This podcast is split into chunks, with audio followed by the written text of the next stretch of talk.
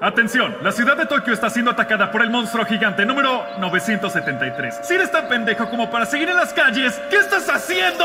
¡Corre! ¡Corre por tu vida! ¡Puta madre, es un ángel! ¡Oh, por Dios, es Godzilla! ¡Oh, por Dios! ¡Es Godzilla! ¡Van! ¡Es Godzilla! Tranquilo. Puede que no lo parezca, pero tengo un plan totalmente infalible. O sea que va a utilizar al marica de su hijo que nunca ha logrado hacer algo bien en su vida para pilotear un robot gigante que nunca ha visto o escuchado sin tener ninguna experiencia de combate contra una de las peores amenazas de la humanidad. Bueno, dicho así, todo suena estúpido. Luisa, si no piloteas el EVA, Yoichi tendrá que hacerlo. no, porque ya. No piloteo. No piloteo.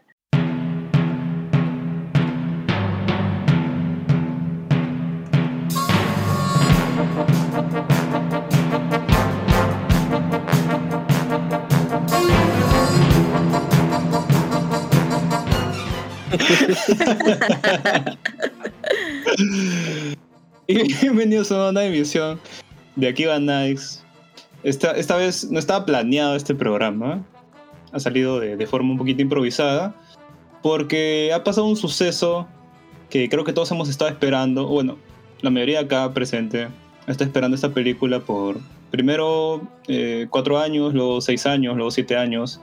Al final han pasado nueve años y nos reúne, ¿no? Para hablar sobre esta película que es nada más y nada menos que Evangelion 3 más 1. Así que voy a presentar el staff hermoso de siempre, ¿no?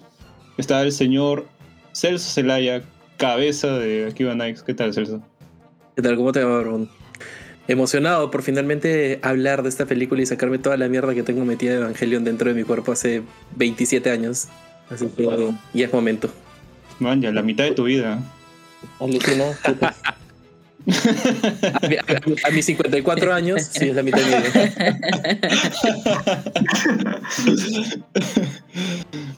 Bueno, también me acompaña un señor que, que, va a dar una opinión muy importante porque es. Tiene. Bueno, está planeando sacar una tesis sobre Evangelion. Es un. Es, es un experto en este tema, ¿no? De, sobre, sobre los SEBAS, ha, ha, investigado a fondo, ¿no? Ya que va a ser parte de su, de su estudio que es nada más y nada menos que el señor Luisa. ¿Qué tal, Luisa? ¿Cómo estás? ¿Qué tal? ¿Cómo están? Buenas noches con, con todos. Bien, bien, aquí también para conversar de, de Evangelion. Ya, ya tocaba ya por fin ver esta película de mierda, esperando tantos años. Y lo único que me, me hace sentir bien y mal, porque imagínate cuánta gente ha dejado este mundo sin haber visto esa película. ¿no? Pongo, Ah, un, poco de, me pongo un poco denso, pero así como Evangelion, así No, como está bien, Shinji. estás entrando en tu denso. personaje de Shinji. Sí, sí, ya estoy listo para ponerme en posición fetal. Que de hecho, si, si hay, hay un tier de Patreon que te permite ir a la, a la- a justamente a la, a la exposición de, de la tesis de Luisa que va a ser para 2023. Luisa, más Sí, o ya menos. 2023 llega, llega, sí. llega la tesis de Evangelion de Luisa, van a poder ver su exposición y, y van a poder eh, también posar junto a él haciendo la pose de Shinji sentado, juntos. Es un taller, un taller muy especial para llegar a ese, a ese momento. Y bueno, también me acompaña, ha regresado, así como, como esta película después de nueve años. ha regresado nada más y nada menos que la señorita licenciada becaria Verónica. ¿Qué tal, Verónica? ¿Qué tal? He salido del retiro para enterarme por fin de qué se trata Evangelio. que hasta ahorita no lo entiendo. A ver si Luis me explica. Nos conversamos con unas chelas. Ah, Ah, su- Ay, caramba, este Shinji ha con un filo. así que- sí, ¿eh? o sea, ya, mira, no le, no le basta ni con Rey, ni con Asuka, ni con Mari, ni con. Ni con nada. Misato. Ah, ni con Nada. Misato. A Vero también la quiere meter en su harem. El Ah, de- este- este el el Este de Aren Shinji es yo, yo no. Este Luis Ikari, puta, es un pendejazo, ¿ah? Sí, ¿eh? Ha conseguido su, su as- ha, ha conseguido todo su aren mediante Tinder, ¿eh? Puta, esta es una versión de Evangelion. ¿Qué hablas? Adelantas falsos testimonios En sobre es- mi persona. En esta realidad, Nerf sacó su, su aplicación de cita. ¿eh? Pendejo. Bueno, y también me acompaña desde las lejanías, ¿no? Desde el otro lado del charco. Ha, ha cruzado nadando para llegar acá. que es nada más y nada menos que, que el señor Yoichi, ¿no? También conocido como, como el chino y también Doctor Kokoro. ¿Qué tal, chino? ¿Cómo estás? Bien, bien, estoy tranquilo. Me estoy muriendo un poco de hambre, pero mi comida ya llega. ¿Por comida te refieres a comida de verdad o son cosas ilegales que tienen ese código? ¿Por qué, Garbón? ¿Por qué siempre te vas con la maldad? ¿Por qué siempre es así? pues tienes que esperar lo peor de la gente, ¿no? No, no, de la gente no, solo espero lo peor de ti nomás. Ah, sí. La mierda. Ah, Sí, no sé. específicamente. Bueno, yo, yo no he visto lo peor de ti, por eso no me espero nada de eso. Verónica sí lo ha visto. Solito va acabando su tumba el barbón, ¿no? O sea, Sí, A propósito hace. Pero bueno. el barbón, el, el barbón tam- también tiene esa actitud así del- a los Shinji ahí, que va. No, no, no quiere, pero quiere, y va acabando su tumba. Ay, ay. ¿Verdad? ¿Qué, qué, qué persona- qué personaje sería cada uno del staff? Ya te dijimos, tú eres Shinji, weón. No sé por qué le. No, sé- por qué le has dicho a, a Luisa que él es Shinji. Tú eres el verdadero Shinji. Sí, weón. Que Luisa, que es el clon de Shinji, weón. ¿Ayer lo dijimos? El barbón es en, no, el Celso era Asuka por los sonderes. No, Celso era Gendo, pues, weón. Ah. No, Celso era Fuyutsuki, entonces mejor, ya. ¿Qué? Puta. Me Se cagas. queda sin palabras, weón. Lo cagas No sé, qué responder a eso.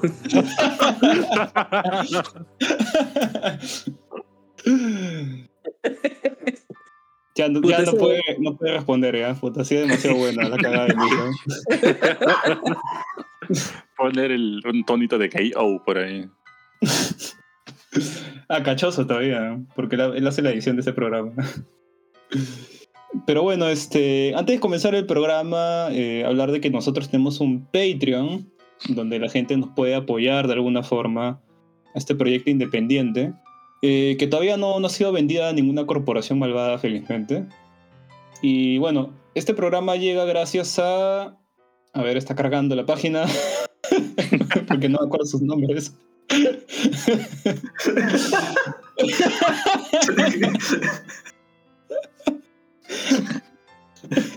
ya, acá está.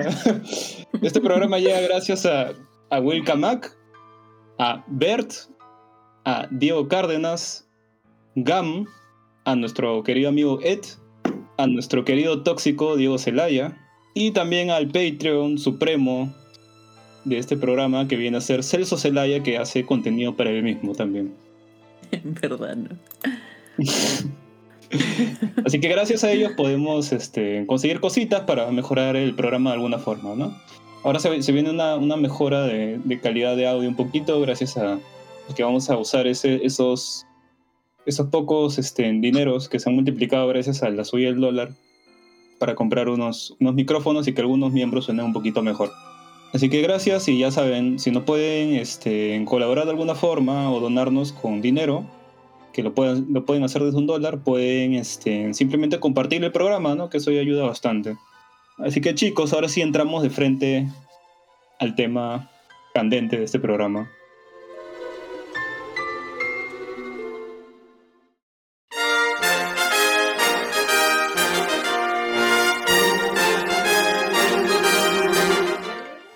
¿Están satisfechos con la película de Evangelion? ¿Creen que ha valido la pena esos nueve años de espera? Sí, Sí, para mí sí, yo estoy satisfecho. también.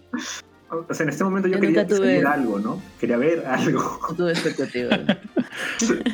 No sabía qué esperar y como siempre no tampoco no sabía qué estaba viendo en ese momento, ¿no? Pero sí, sí estoy satisfecho. Alucina que yo, está, yo la vi con expectativas bajas. no me esperaba nada, nada bueno de la película y puta, me ha sorprendido mucho. O sea, tú estás gratamente sorprendido por lo que has visto. Mm, mira, después de venir de la anterior película y después de ver el, o sea, la, la producción tan accidentada que ha tenido esta película, pues sí, ¿no? O sea, siempre cuando algo, algo es accidentado y se retrasa, este, mayormente te lleva el resultado de que ese producto va a ser una mierda, pues, ¿no? Se ve con películas, Con videojuegos también. se ve en videojuegos también. Este, pero este es uno de los raros casos que ha salido bien, ¿no? Que también pasa en otros medios. Y de verdad, este, me alegra, me alegra bastante. Me es gratificante, así, puta. Mis nueve años esperando esta película sí valieron la pena. Entonces, el cito. Eh, o sea, la verdad es que la película has- es has una. consumido- piensa bien que has consumido un 10% de tu vida para ver esta película. un 10% apenas. O sea, la, la película de hecho sí, sí es algo muy importante, ¿no? O sea, audiovisualmente es este...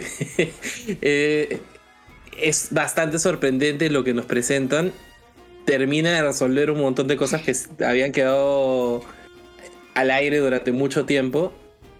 Pero igual a mí no me quita el tufillo ese que ya, ya, le- ya, ya tengo de la franquicia en general de, de ser este, una historia un poco pretenciosa, diseñada justamente para causar polémica, eh, para generar eh, un montón de especulación, un montón de, de gente que teje teorías y, bueno, acá ya lo termina de, de cimentar, ¿no? O sea, Evangelion es, es la, la obra por excelencia para todos los preadolescentes pajeros que quieren hacerse algún tipo de masturbación mental pensando en, en, no sé, pues en los ojos del gallo, en este caso de los de Shinji.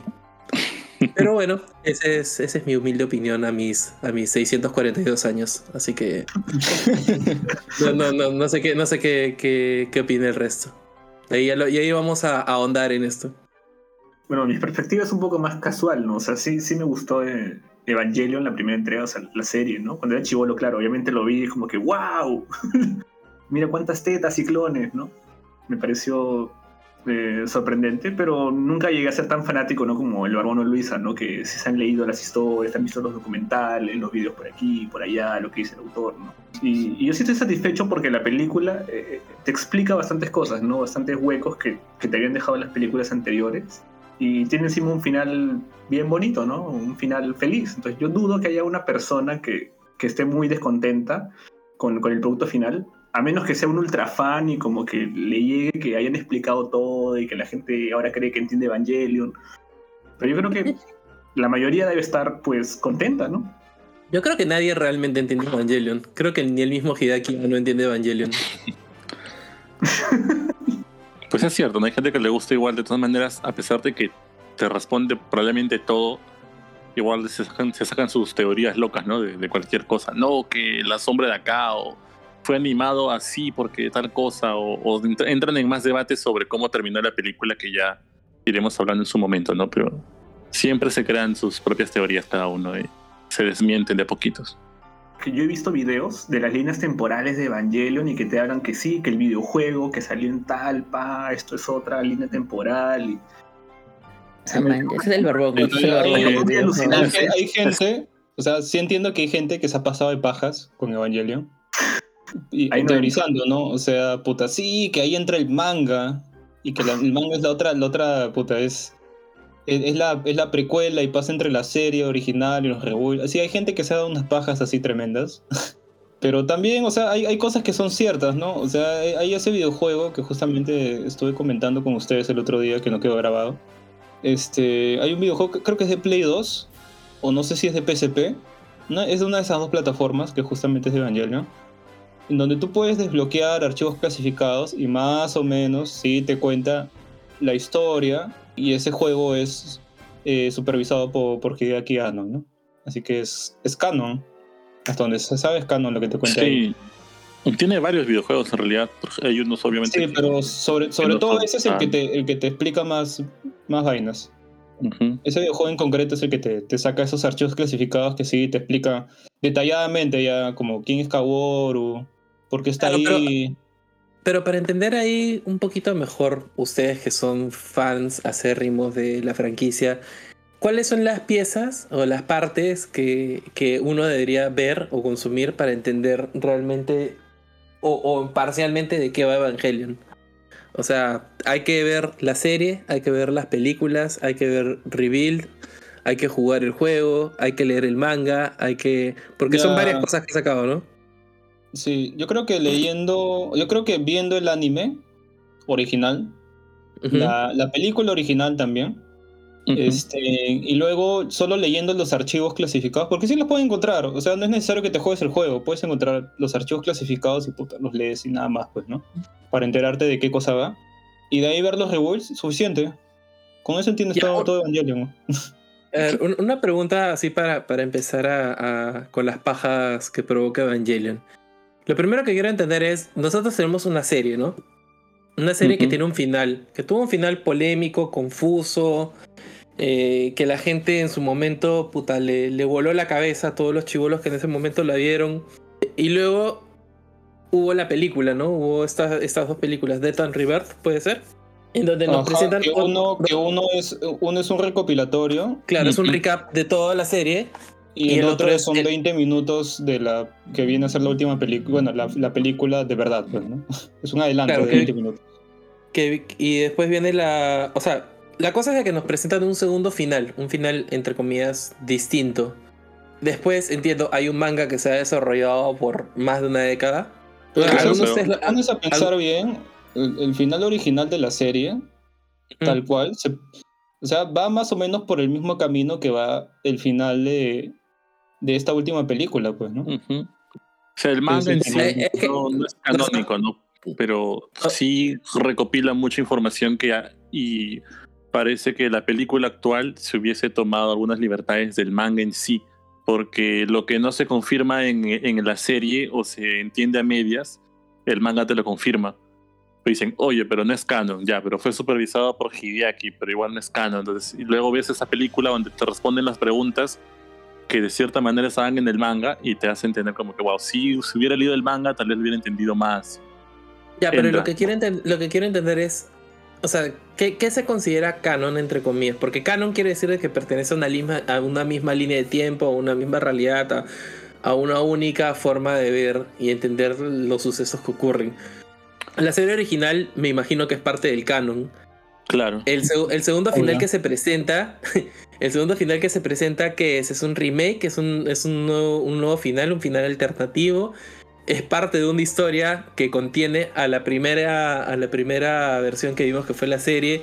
Y luego esto es como, como si hubiera ocurrido un reboot total. Y como No. que en algún punto en el pasado se desarrolló una segunda línea de tiempo muy parecida, pero en la que cambiaba el final.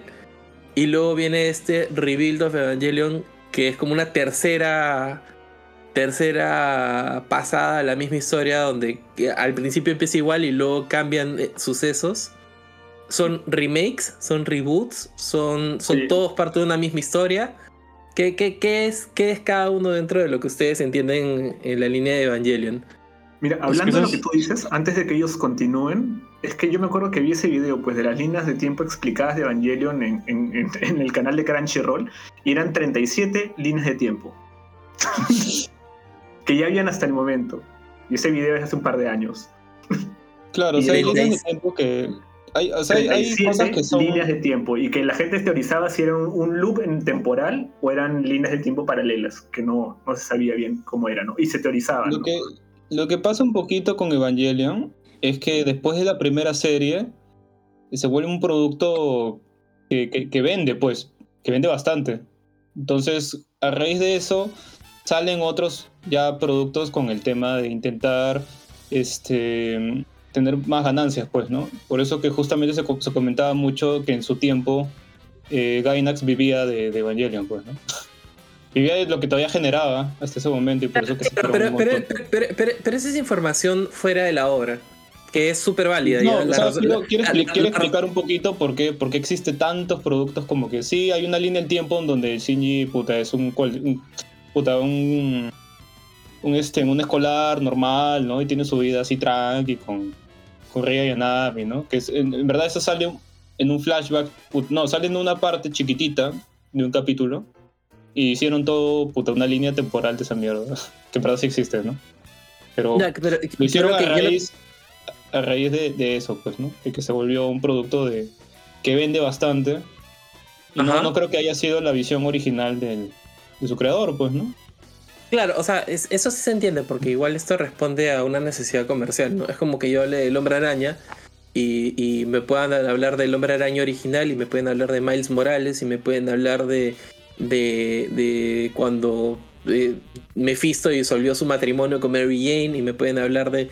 Pero al final lo que se encarga de alguna... Y, y todas están escritas por diferentes autores y todos están editados por diferentes editores. Pero al final lo que hace Marvel es te, te, explica esto pasó antes que esto, esto es una línea temporal alternativa, o sea, como que te lo termino de estructurar. En el caso de Evangelion tenemos una serie, tenemos unas películas y luego tenemos este proyecto de cuatro películas que es el Rebuild. Y cada una de estas tres, aparte del manga, aparte de los videojuegos, cada una de estas te cuenta una versión distinta de la misma historia. O sea, empiezan todas iguales y se cambian hacia el final.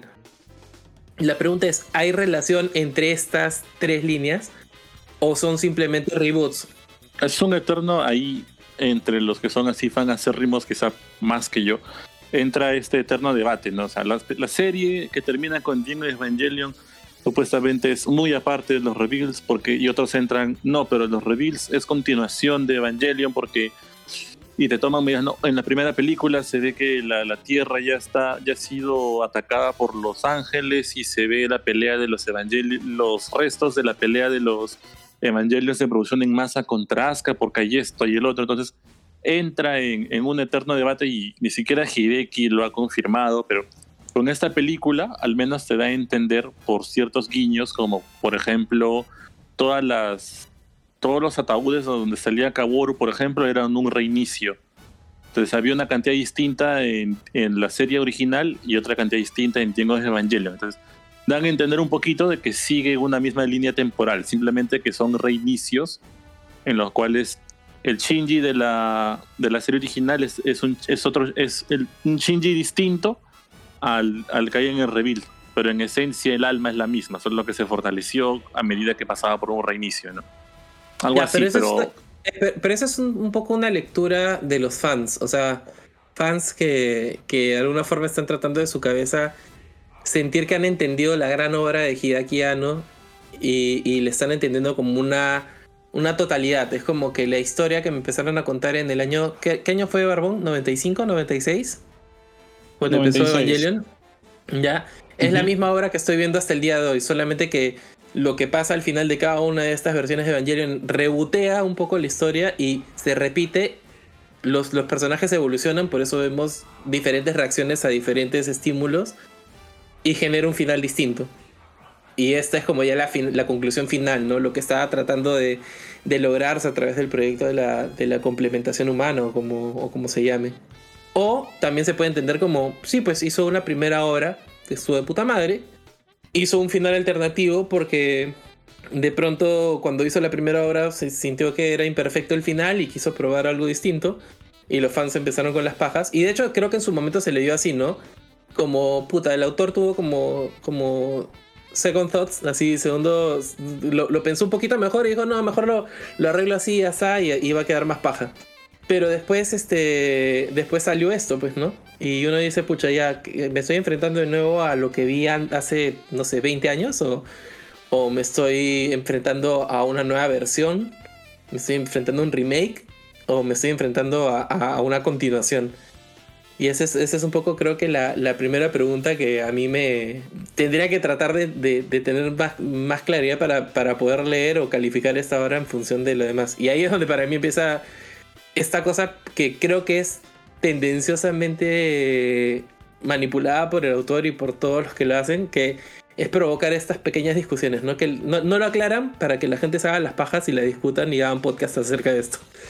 Este, o sea, es- esa es una, un éxito total, pues.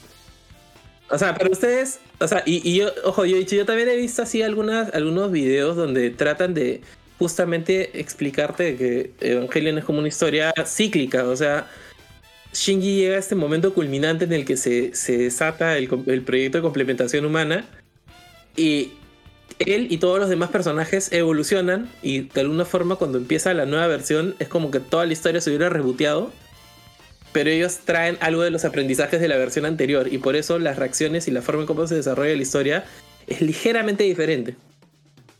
Y luego en Rebuild ya, ya tienes un Shinji totalmente distinto, tienes una Asuka totalmente distinta, tienes una distinta, tienes todos los personajes ya, ya, ya reaccionan totalmente diferente y por eso el outcome final ya es diferente. Pues es cuando No, eso es una, una excelente óptica, ¿no? Después de 37 veces, Shinji al fin logró ser el hombre que siempre debió. O sea, al fin creció, ¿no? O sea, lo ves maduro. Claro, o sea, e- esta es la primera vez que. A ver, eh, esto es un spoiler cast para los que están escuchándolo y obviamente vamos a, a decir cosas del final y vamos a decir cosas de, de toda la película. Así que si quieren ahorrarse el spoiler, aunque creo que es este, de esas cosas que son inespoileables, eh, quedan advertidos. ¿Cuántos finales tiene Evangelion al final? eh? Un montón. Eh, Tiene final porque si es un ciclo, o sea, no hay final, ¿no? Supuestamente el ciclo termina con la película, ¿no? O sea, los constantes reinicios fueron hasta que Shinji maduró. Ente- hasta hablando dentamente del anime, ¿no? Pero si hablas así como, como, como propuesta audiovisual de anime, pues son un montón de cosas. pues, ¿no? Porque a medida de que sacaban finales, la gente se mostraba molesta porque, oye, esta vaina para mí no está completa. Y sacaban otra cosa más, como por ejemplo era el, el, el ¿no?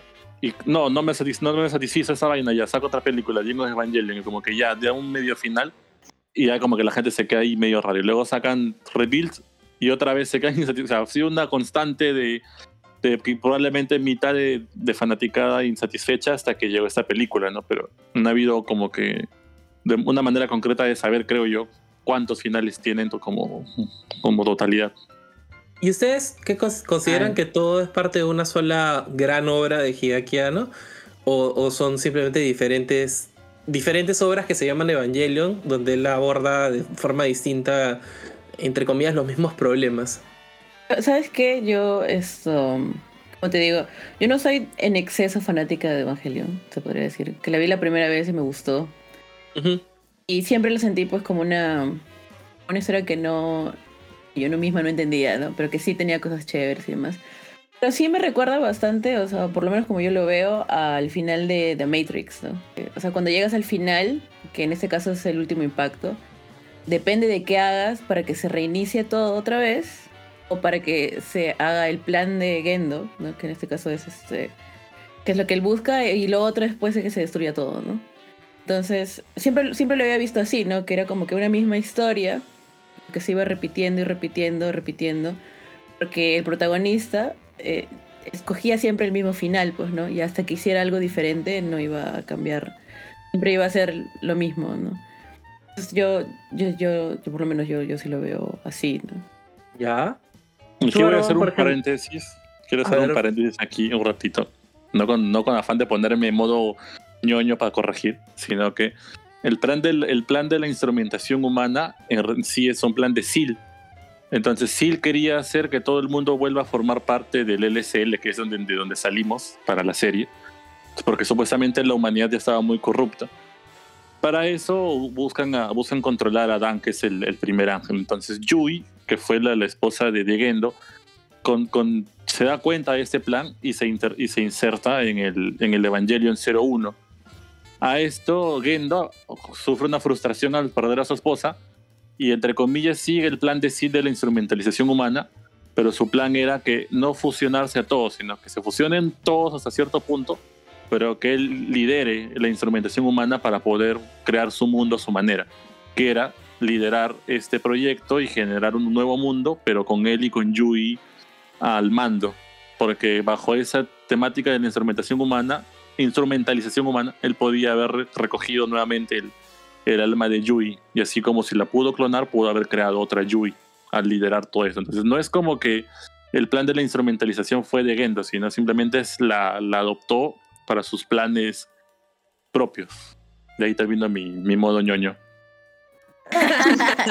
El modo ñoño nunca termina, por cierto. nunca termina. Sí, sí. Me pongo así, modo como que, actually, ya, Porque ya. ya sacó los lentes de Entonces, no, ya, circulitos, el ¿no? plan, el plan de humana no era de Gendo, pero esa era una de las opciones, pues. claro. Es una de las opciones, ¿no? Porque para que se fusionen todas las almas. Ah, por cierto, una, cosa que leí una vez, perdóname que voy a aprovechar que Luis está acá.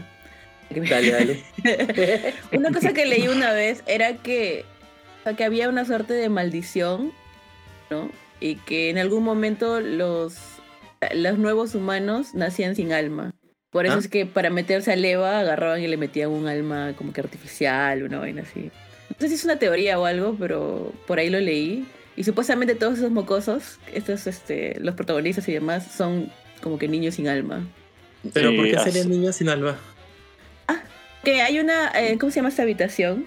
Habitación de Gauss, La me habitación. parece, en el que están todas las, las almas, y se va repartiendo en los humanos y demás.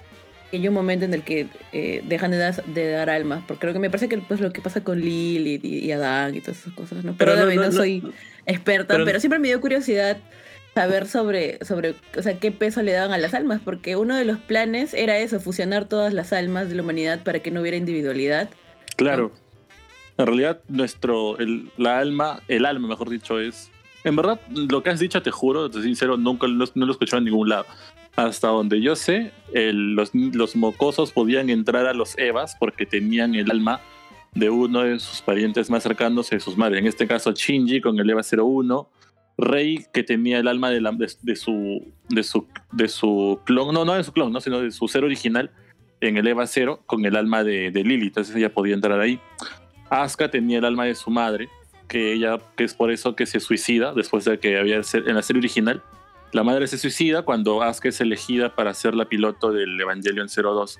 Entonces ella no lo entiende, pero en realidad su alma pasa a ser parte del EVA 02, lo cual se confirma en of Evangelion, cuando supera la, crisis depresiva. Y así, entonces todos los, todos los niños elegidos en este caso, que son, no, claro, así se les llama, son elegidos para pilotear porque tienen el alma de un, de un padre o una madre dentro del EVA. Por eso es que los pueden pilotear. No Y, y el, el que fue elegido, el, el que fue elegido, el, el amigo de Shinji. Ah, Suzuhara también tenía porque él había dicho que sus padres habían muerto en, en uno de estos ataques de, de Los No, Ángeles. de, de hecho, en un momento explican que la escuela donde va Shinji, en verdad, cualquiera de esos dones puede ser piloto. sí, es una escuela así hecha simplemente para, para albergar este, niños así que, que pueden ser, este, que pueden pilotar Evas. Sí, Yo recuerdo que, que- cuando, recién, cuando recién salió la serie, sí se decía que solamente niños nacidos después del segundo impacto, puede ser, eran los que, los que podían pilotear. Pero de ahí no, e- esa explicación de que el- la condición sea de que sean huérfanos y que sus padres hayan muerto y, y las almas de sus padres residan en los, en los Claro, Evas es que no tienen pilotar. alma, no tienen alma de protagonista, pues. Si tus viejos no están muertos, no puedes ser protagonista. entonces no puedes pilotear un Eva. pues. Claro, es como. Es anime one es anime one one. Acá, acá hay algo, acá sí quiero parar y también les quiero hacer la otra pregunta. Así, así como hay esa paja enorme de, de qué espacio ocupa en la línea temporal, si son una o varias obras distintas, eh, viene toda la parte que, que justo creo que es una de las que más les gusta a Vero, que es la de todas la, la- las imágenes religiosas con las que han vestido esta historia. ¿ya? Eh, desde esta habitación de, de que es este el cuarto de las almas, o como se llame de la tradición eh, hebrea, ya, al árbol de la vida, a- al tema de, los Evas, de Lilith, de Adán, de, de Eva, de, al tema de- del judío errante, al tema de, de- Judas Iscariote, al tema de la lanza de Longinos, la lanza de Gaius, la lanza de... eh, Cassius. ¿Cómo se Cassius es... O sea, todo, Los Ángeles, to- todo esto está vestido de un montón de referencias religiosas de la tradición judeocristiana, este, mesopotámica, o sea, jalan un montón de cosas eh, y han tejido como toda una, una cosa que la ha llenado de misticismo. ¿Tiene que ver realmente esto con, con la historia o es solamente una cuestión cosmética? A ver, Barbón y Luisa, que son los más entendidos de este rollo, porque, porque en, en su momento cuando salió, o sea, les estoy hablando hace más de 20 años, eh, la- creo que fue una de las cosas que más le impresionó a la gente, ¿no? Que decían, ah, la qué paja, pucha, los ángeles vienen acá, el segundo impacto, lo- lo- los, este, los manuscritos del mar muerto, los evangelios apócrifos. Se parecía como esos antiguos comerciales de Locomotion donde hablaban de Evangelion, del hombre desafiando a Dios. Ah, el que, Y- el que lo hace el que tiene la voz de. ¿Quién, quién era? Vegeta, ¿no? Creo que sí. Este, y que ahora, veintitantos años después, ya no sé si estoy viendo simplemente una cosa de extraterrestres, de. de. de. de, de pajas pseudofilosóficas y, y que está de alguna forma maquillada con temas religiosos. Eh, no, no, no, sé cómo, cómo lo ven, o, o, o tú, Vero, pucha, ¿qué, ¿qué fue lo que te pegó en su momento de eso? ¿A mí? Bueno, a mí, a mí me gustan las, las historias eh, que hacen referencia a la religión. Porque, bueno, yo estudié en un colegio católico, ¿no? En el que sí teníamos cursos de esto, ¿no? Y eso es algo que yo estudiaba bastante, y en lo que tenía, eh, tenía bastante información y demás, pues, ¿no? Y de hecho, ver una, una serie en su momento, ¿no? Que hacía ese tipo de referencias era bien era me, me llamaba bastante la atención, ¿no? Em, sí, de hecho, yo la otra vez que estuvimos conversando lo comenté, ¿no? Que una de las cosas que me, me gustaba bastante era esta idea de em, la- como que la religión que nos, que nos enseñan a nosotros, por lo menos que me enseñaron a mí en el colegio, está bien curada parchada, ¿no? Porque en realidad existían otros libros y hay quienes deciden que esto es y esto no es. ¿no? Eh, Entonces, cuando vas averiguando un poquito más, te das cuenta que hay otras historias eh, en la Biblia que se omiten, ¿no? Esta era de, de Lilith, por ejemplo, me parece, me parece bien interesante, ¿no? Era eh, que Lilith era realmente la primera mujer, como era demasiado independiente, ¿no? Y, y, y Adán la quería someter. Eh, bueno, pues la, la destierran, ¿no? Otro, me parece que la, la original es que ella, la buena se va, una cosa así. Y se crea alguien más que es, es, es más, eh, como que, que compatibiliza mejor con Adán, ¿no? Para que, para que sean la, la primera pareja, ¿no? De la creación y demás. Claro. Y parece al- chévere porque siempre hice esta, este, este paralelo con Asuka, Rey y, y Shinji, ¿no? Porque eh, Asuka, por ejemplo, era más. eh, como que no se llevaba bien con él, ¿no? Que al final, bueno, sabemos que no, era necesariamente así, ¿no? Sino que era este. que no quería aceptar que, sí, le, gustaba a Shinji, ¿no? Pero en realidad Rey y, Shinji son los que se llevan bien, ¿no? Y, y Asuka es la, como que la antagonista de la historia, ¿no? Entonces ese tipo de paralelos a mí me, me parecía interesante, a pesar de que no es que la historia te lo cuenta así, no te lo narra ni nada, ¿no? Eso, este, pensar en ese tipo de cosas era, era bacán, ¿no? Y eso, es- eso es una de las cosas que yo que a Celcito no le gusta, pero hay algunas historias que te, que te animan a teorizar un poco, ¿no? Y, y demás. Y creo que también fue una de las cosas que empezó a llamar la atención a la gente. Tú como que podías interpretar las cosas de una manera u otra, ¿no? Ya hay gente que se va bien lejos con las teorías. Tanto así que yo no sé qué leer, ya, porque yo leo una cosa y al final eso no es. Porque ya no sé cuál es cuál, ¿no? Pero, pero sí, o sea, el, el- el- tema de la religión es bacán, ¿no? A, mí, a mí es una de las cosas que creo que es lo que me gusta de, de Evangelion, ¿no? Y, y ustedes, por- Barbón y, Luisa, que han seguido esto eh, tan de cerca, ¿ustedes sienten que la religión, más allá de, de- de lo que mencionan y dicen, es, es parte de, de la historia? O sea, es una historia en la que realmente están hablando de un ser supremo, de ángeles, de reencarnaciones de, de figuras este, que, que están descritas en la Biblia, o es simplemente que le- podrían haber sido en lugar de ángeles, podrían haberse llamado Pepitos, este, en lugar de Evas, podrían haberse llamado Juanitos, este, y todo el tema de, de Adán, Lil- o sea, Adán se puede haber llamado Luisa, este, Lilith se puede haber llamado Vero, y da lo mismo. ¿Qué, Sí, qué- la- qué opinan de eso? A ver, ya Luisa, tú, primero. Disculpa por la interrupción. No, yo creo que ha sido una estrategia, ¿no? Para poder vendernos esa vaina, porque recuerdo que en esas épocas que salió, bueno, no, no, no recuerdo cuándo habrán empezado a planificar el, el anime como tal, pero 97, 2000, o sea, fin del siglo, entonces en- entraron todas estas teorías de la gente de que se acaba el mundo en el 2000. Me parece que cayó a pelo el, el ponerle estos nombres bíblicos para hacer más ingresos, ¿no? Desde el nombre de los ángeles, ah, se puede ver esos temas religiosos con las lanzas. Hasta el logo de Nerf, por ejemplo, tiene la hojita, que son hoja de higo, que representaba la- las hojitas con las que se cubrió Adán y Eva, por ejemplo. Pero para mí ha sido como que una estrategia para poder llamar más la atención, porque en el anime y todo lo que he visto, más las teorías locas, más lo que he investigado, no veo una conexión exacta con, con el tema. No salvo la divinidad, ¿no? De, de los nombres, pero más allá no. Para mí. ¿Tú, Barbón?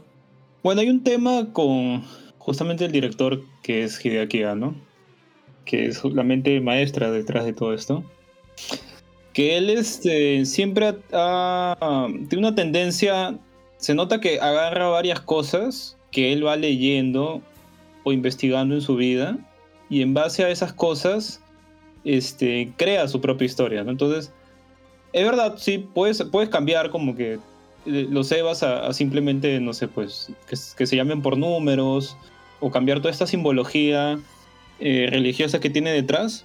Pero también hay, hay que decir concretamente que él fácil tuvo que basarse en estas cosas para él poder crear su historia, ¿no? Entonces, por ahí que no, se, no podría decir que es un edulcorante de la historia, porque sirvió, ¿no? Para que él pueda partir y hacer esta historia, ¿no? Y si, y si yo les tuviera que preguntar así en estricto de qué va Evangelion, ¿qué dirían? O sea, en general. Eh, ¿Quién quieres empezar tu barbón o, o yo lo digo? mi, mi, mi- Dilo, dilo. mi- ya. A ver, ¿cómo te lo resumo? Una raza ancestral está aburrida, crea otras dos razas inferiores, los ángeles y los humanos, mediante dos seres, Adán y Lilith, cada uno con un propio fruto del conocimiento y de la vida, que son frutos que no pueden juntarse. Se juntan curios- eh, de manera curiosa en un solo planeta y luchan por la supervivencia. Y en esas, y entre esa lucha, un pendejo pierde a su mujer y por eso quiere cagar a todo el mundo para poder volver a verla. Con un hijo depresivo de por medio. Ok. Sí. Básicamente, es- básicamente es eso. Esa, esa- esa- esa- esa- esa fue Evangelion by Luisa. Ahora viene Death and Rebirth por el barbón. A ver, barbón, ¿de qué va Evangelion? Bueno, Evangelion es la, la- la catarsis que tiene este director debido a que es- pasó por una depresión, en la cual eh, se basó en simbologías eh, tanto bíblicas como de otras religiones, que te cuenta, bueno, la, historia, bueno, básicamente es la historia que dice Luisa, pero más que todo es el tema de mostrarte diferentes temas diversos en la sociedad, como eh, eh, ser intrusivo, el, tema de la depresión, el tema de intentar aceptarse uno mismo, ¿no? Pero, más allá de, la profundidad que pudiera tener, o sea, así como te puedo decir de qué va la caperucita roja y te digo que es una chivola que desobedece y, y finalmente es engañada por un lobo, este, ¿de qué va en general Evangelion? O sea, así el plot, más que, más que todos los temas que toca. Solo, Ah, solo- ¿no? solo para, ver si, si- para, para ver si hay una, un- a- algún tipo de consenso alrededor de eso, porque yo también tengo No. mi, mi teoría. mi- ah, yo estoy súper confundido sobre de qué va, pero. Pucha, es normal, creo. Eh, no, tal cual, creo que lo que dice Luisa es, es lo más acertado, ¿no? lo más cercano, ¿no? Un chivolo pajerito eh, que tiene problemas, como pero todo ojo- adolescente que tiene ojo que 14, Lu- ojo- 14, 15 años. Ojo que, ojo que Luisa no ha hablado de Shinji en ningún momento de su plot. Sí, sí, sí, sí, sí, sí. Luisa- Sí, lo de- he de una- dejado de de- lado. Es el protagonista y lo, y lo vio No. totalmente. No, no, pero me, me- pero me parece, me parece este súper válido. O sea, porque, porque se- o sea, la obra se mueve a dos niveles, ¿no? Te habla de un, de un, este, de un fenómeno que está afectando a, a la humanidad en su totalidad, y que es un poco por lo donde le está contando Luisa, pero también está la historia súper personal de este protagonista y su papá y, y- y varias cosas más, ¿no? Que es a nivel muy personal. Para ti es más la historia de Shinji, entonces. Yo diría que es una historia con... Son, son varias historias conjuntas y al menos la serie te lo muestra desde la perspectiva de este personaje que es Shinji, ¿no? Claro. Yo le puedo una perspectiva más jocosa, pero si lo quieres como que más concreto, sí, pues es el, la, la trayectoria y el crecimiento personal de, de un adolescente con un déficit de, de- con un perdón, con una falta de, de afecto tremenda, ¿no? Justificada. Y que busca busca pues, ¿no? poco a poco entenderse a sí mismo de una y otra forma, ¿no? Y creo que en eso se basa todo el, el hecho de que el reveal es una continuación para mí de Evangelion, porque en todos sus finales Shinji llega a una conclusión distinta hasta llegar a la conclusión que hace que el reinicio se, se acabe y pueda generar un mundo perfecto para él, ¿no? Porque en, en, la, en, la, en la final de la serie, él, llega a la conclusión de que él es él y no importa si él se muere porque a nadie le va a importar mientras él sigue siendo el mismo. Y se rompe este mundito y, oh, qué bonito, todo el mundo le aplaude porque se dio cuenta. En el Evangelio se, él se da cuenta de que básicamente es lo mismo, que él, es él y que probablemente a nadie le importe a pesar de que haya personas que así. Y, y decide que porque la demás gente puede pensar eso o no, él no tiene el por qué acabar con el mundo y lo reinicia para ayudar a todos. Y en la última película se da cuenta de que a pesar de que él no se pueda querer, hay gente que sí lo estima, sí lo quiere y que y por eso merece una oportunidad, por eso se ve este crecimiento. Que para mí, por ejemplo, en la película el punto de quiebre fue cuando desaparece este clon de Rey. Felizmente, felizmente Luisa dijo, en simple es esto. A hablar. A ver, Sí, ya- ya, ya- ya tenemos, te- tenemos el final original, tenemos el final este de Enta River. A ver tú, Yoichi, met- man- métete el final del manga, pues así. Para ti, ¿qué es Evangelion, weón? O sea, ¿qué- ¿de qué va? ¿De qué, de, de qué trata Evangelion? Eh, Puta, viene un huevón que acaba de nacer, nunca ha visto anime, nunca ha visto nada en su vida, y dice, oye chino, ¿de qué va? ¿De qué va Evangelion? Chibolos ¿Cómo se en lo- mechas cómo se- peleando contra demonios. Ahí está. Bueno, que lo- y los demonios se llaman ángeles. ¿Verdad? no? Ya. O Es que sea, esa, esa- esa- esa- esa también es una visión súper válida, ¿no? Porque, porque al final son, son chivolos en robots peleando contra monstruos gigantes con una paja pseudofilosófica detrás que hace que tengamos todas esas discusiones densas, pero que al final de cuentas de repente no, no son tan relevantes o, so- o están diseñadas a propósito para generar estas conversaciones bizantinas alrededor de, de cosas que no importan tanto. ¿Y tú, Vero? ¿Para ti qué es Evangelion? A ver, el, el rebuild. Para mí, ah, pucha. Para mí fue como que mi primera exposición a otras cosas que no eran este Dragon Ball. pues. Porque tenía El- el- temas, el, pues, el- ¿no? el plot, no, no, O sea, no, no qué significa para ti, sino que de, de qué mechas. va. Viene, viene, viene así, puta, no sé, este. Viene de nuevo Pedro el- Castillo y te Viene, viene Pedro Castillo y te, y te dice, Vero, ¿de qué va Evangelion? Quiero que, que- quiero, que, quiero, que me quiero, quiero que- quiero que me lo expliques para ver si, si lo meto en la currícula escolar o, lo, o, o quemo todas las copias de Evangelion que hay en el mundo. Claro, por eso te digo, o sea, para mí eh, siempre, siempre fue como que un, un anime de mechas. eh, y esa era la, este, a dónde tenía que terminar nada más, pues, ¿no? So- o sea, yo realmente no. La, la primera vez que lo vi, y todavía, ¿no? No. no como te digo, yo no comprendía muy bien, pues, que, de qué iba tanto la, la historia, pero sí, sí es cierto que muchas veces en el, el- en Evangelion parece que la, los mechas y las peleas y demás son una excusa para contarte el crecimiento personal de los personajes, ¿no? Y, y como tú me decías el otro día, que era como que hay cosas fácticas y cosas que uno se imagina y cosas que te explican, una de las cosas que se trata bastante es el tema de la soledad, ¿no? Y, y por eso es que el final de Evangelion de esta película a mí, a mí me gustó, porque es como que el final de esa soledad. Es, es, este autobiográfico como algunos dicen, ¿no? De un momento de mucha tristeza y demás. Y esas, esas eran las cosas que llamaban bastante la atención, ¿no? Porque, por lo menos para mí, no había como que muchos personajes felices ni nada, pero... Sí, o sea, en general yo cuando lo veo, sí, sí, a pesar de que dicen que es solo una excusa, yo sí lo veo como un anime de mechas, pues. Es, es, es así, o sea, básicamente es, es eso, ¿no? Robots contra monstruos que llegan y que tenemos que ver la manera de que dejen de llegar, ¿no? Para que podamos vivir todos en paz, ¿no? Eso, eso, eso era la, impresión que siempre me daba Evangelion. O sea, literal, yo me acuerdo que había un montón de gente que era fanaticazo del género, o sea, no género, sino de, los mechas en general. Así, puta, veían Gundam, habían visto Macros, este, habían visto un montón de cosas y vieron Evangelion como un revival de esta, de esta, de estos dibujitos y dijeron, puta, qué paja. Y lo vieron por eso. Y terminaron pues con, con el cerebro fundido cuando vieron un final que no, no implicaba matar a un malo, no implicaba este, eh, puta, rescatar a nadie, no implicaba, sino terminaba pues con un chivolo literal siendo aplaudido por todos en una especie de escenografía donde el fin del mundo había ocurrido o algo parecido. Es que en esa bueno, época pues- creo yo que la- las luchas de mechas pues era, estaba muy común, ¿no? Y sacas una lucha de mechas, una, no es decir lucha de mechas, un anime de mechas que es un poco distinto, entonces sí cambia todo lo que habían visto hasta ese momento, ¿no? Y por eso la gente como que, wow. Para alguien que le gustaban los megas como a mí, pero que no entendía en esa edad la diferenciación, también dicen robotcitos y un niño estaba triste, pero ya cuando los vi, cuando fui creciendo, ya como que, sí, eso es otra cosa, ¿no? Claro. Oye, pero era bacán, ¿no? Porque yo me acuerdo que yo divido esos macros, por cierto. que, que esto, que en Evangelion, por ejemplo, sí había una conexión con el piloto que sentía dolor si es que lastimaban a su.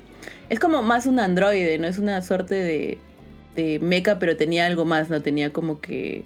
O que partes humanas, ¿no? O, o que no eran pues un robot robot, ¿no? Que eso, eso por ejemplo, a mí me parecía, me parecía chévere.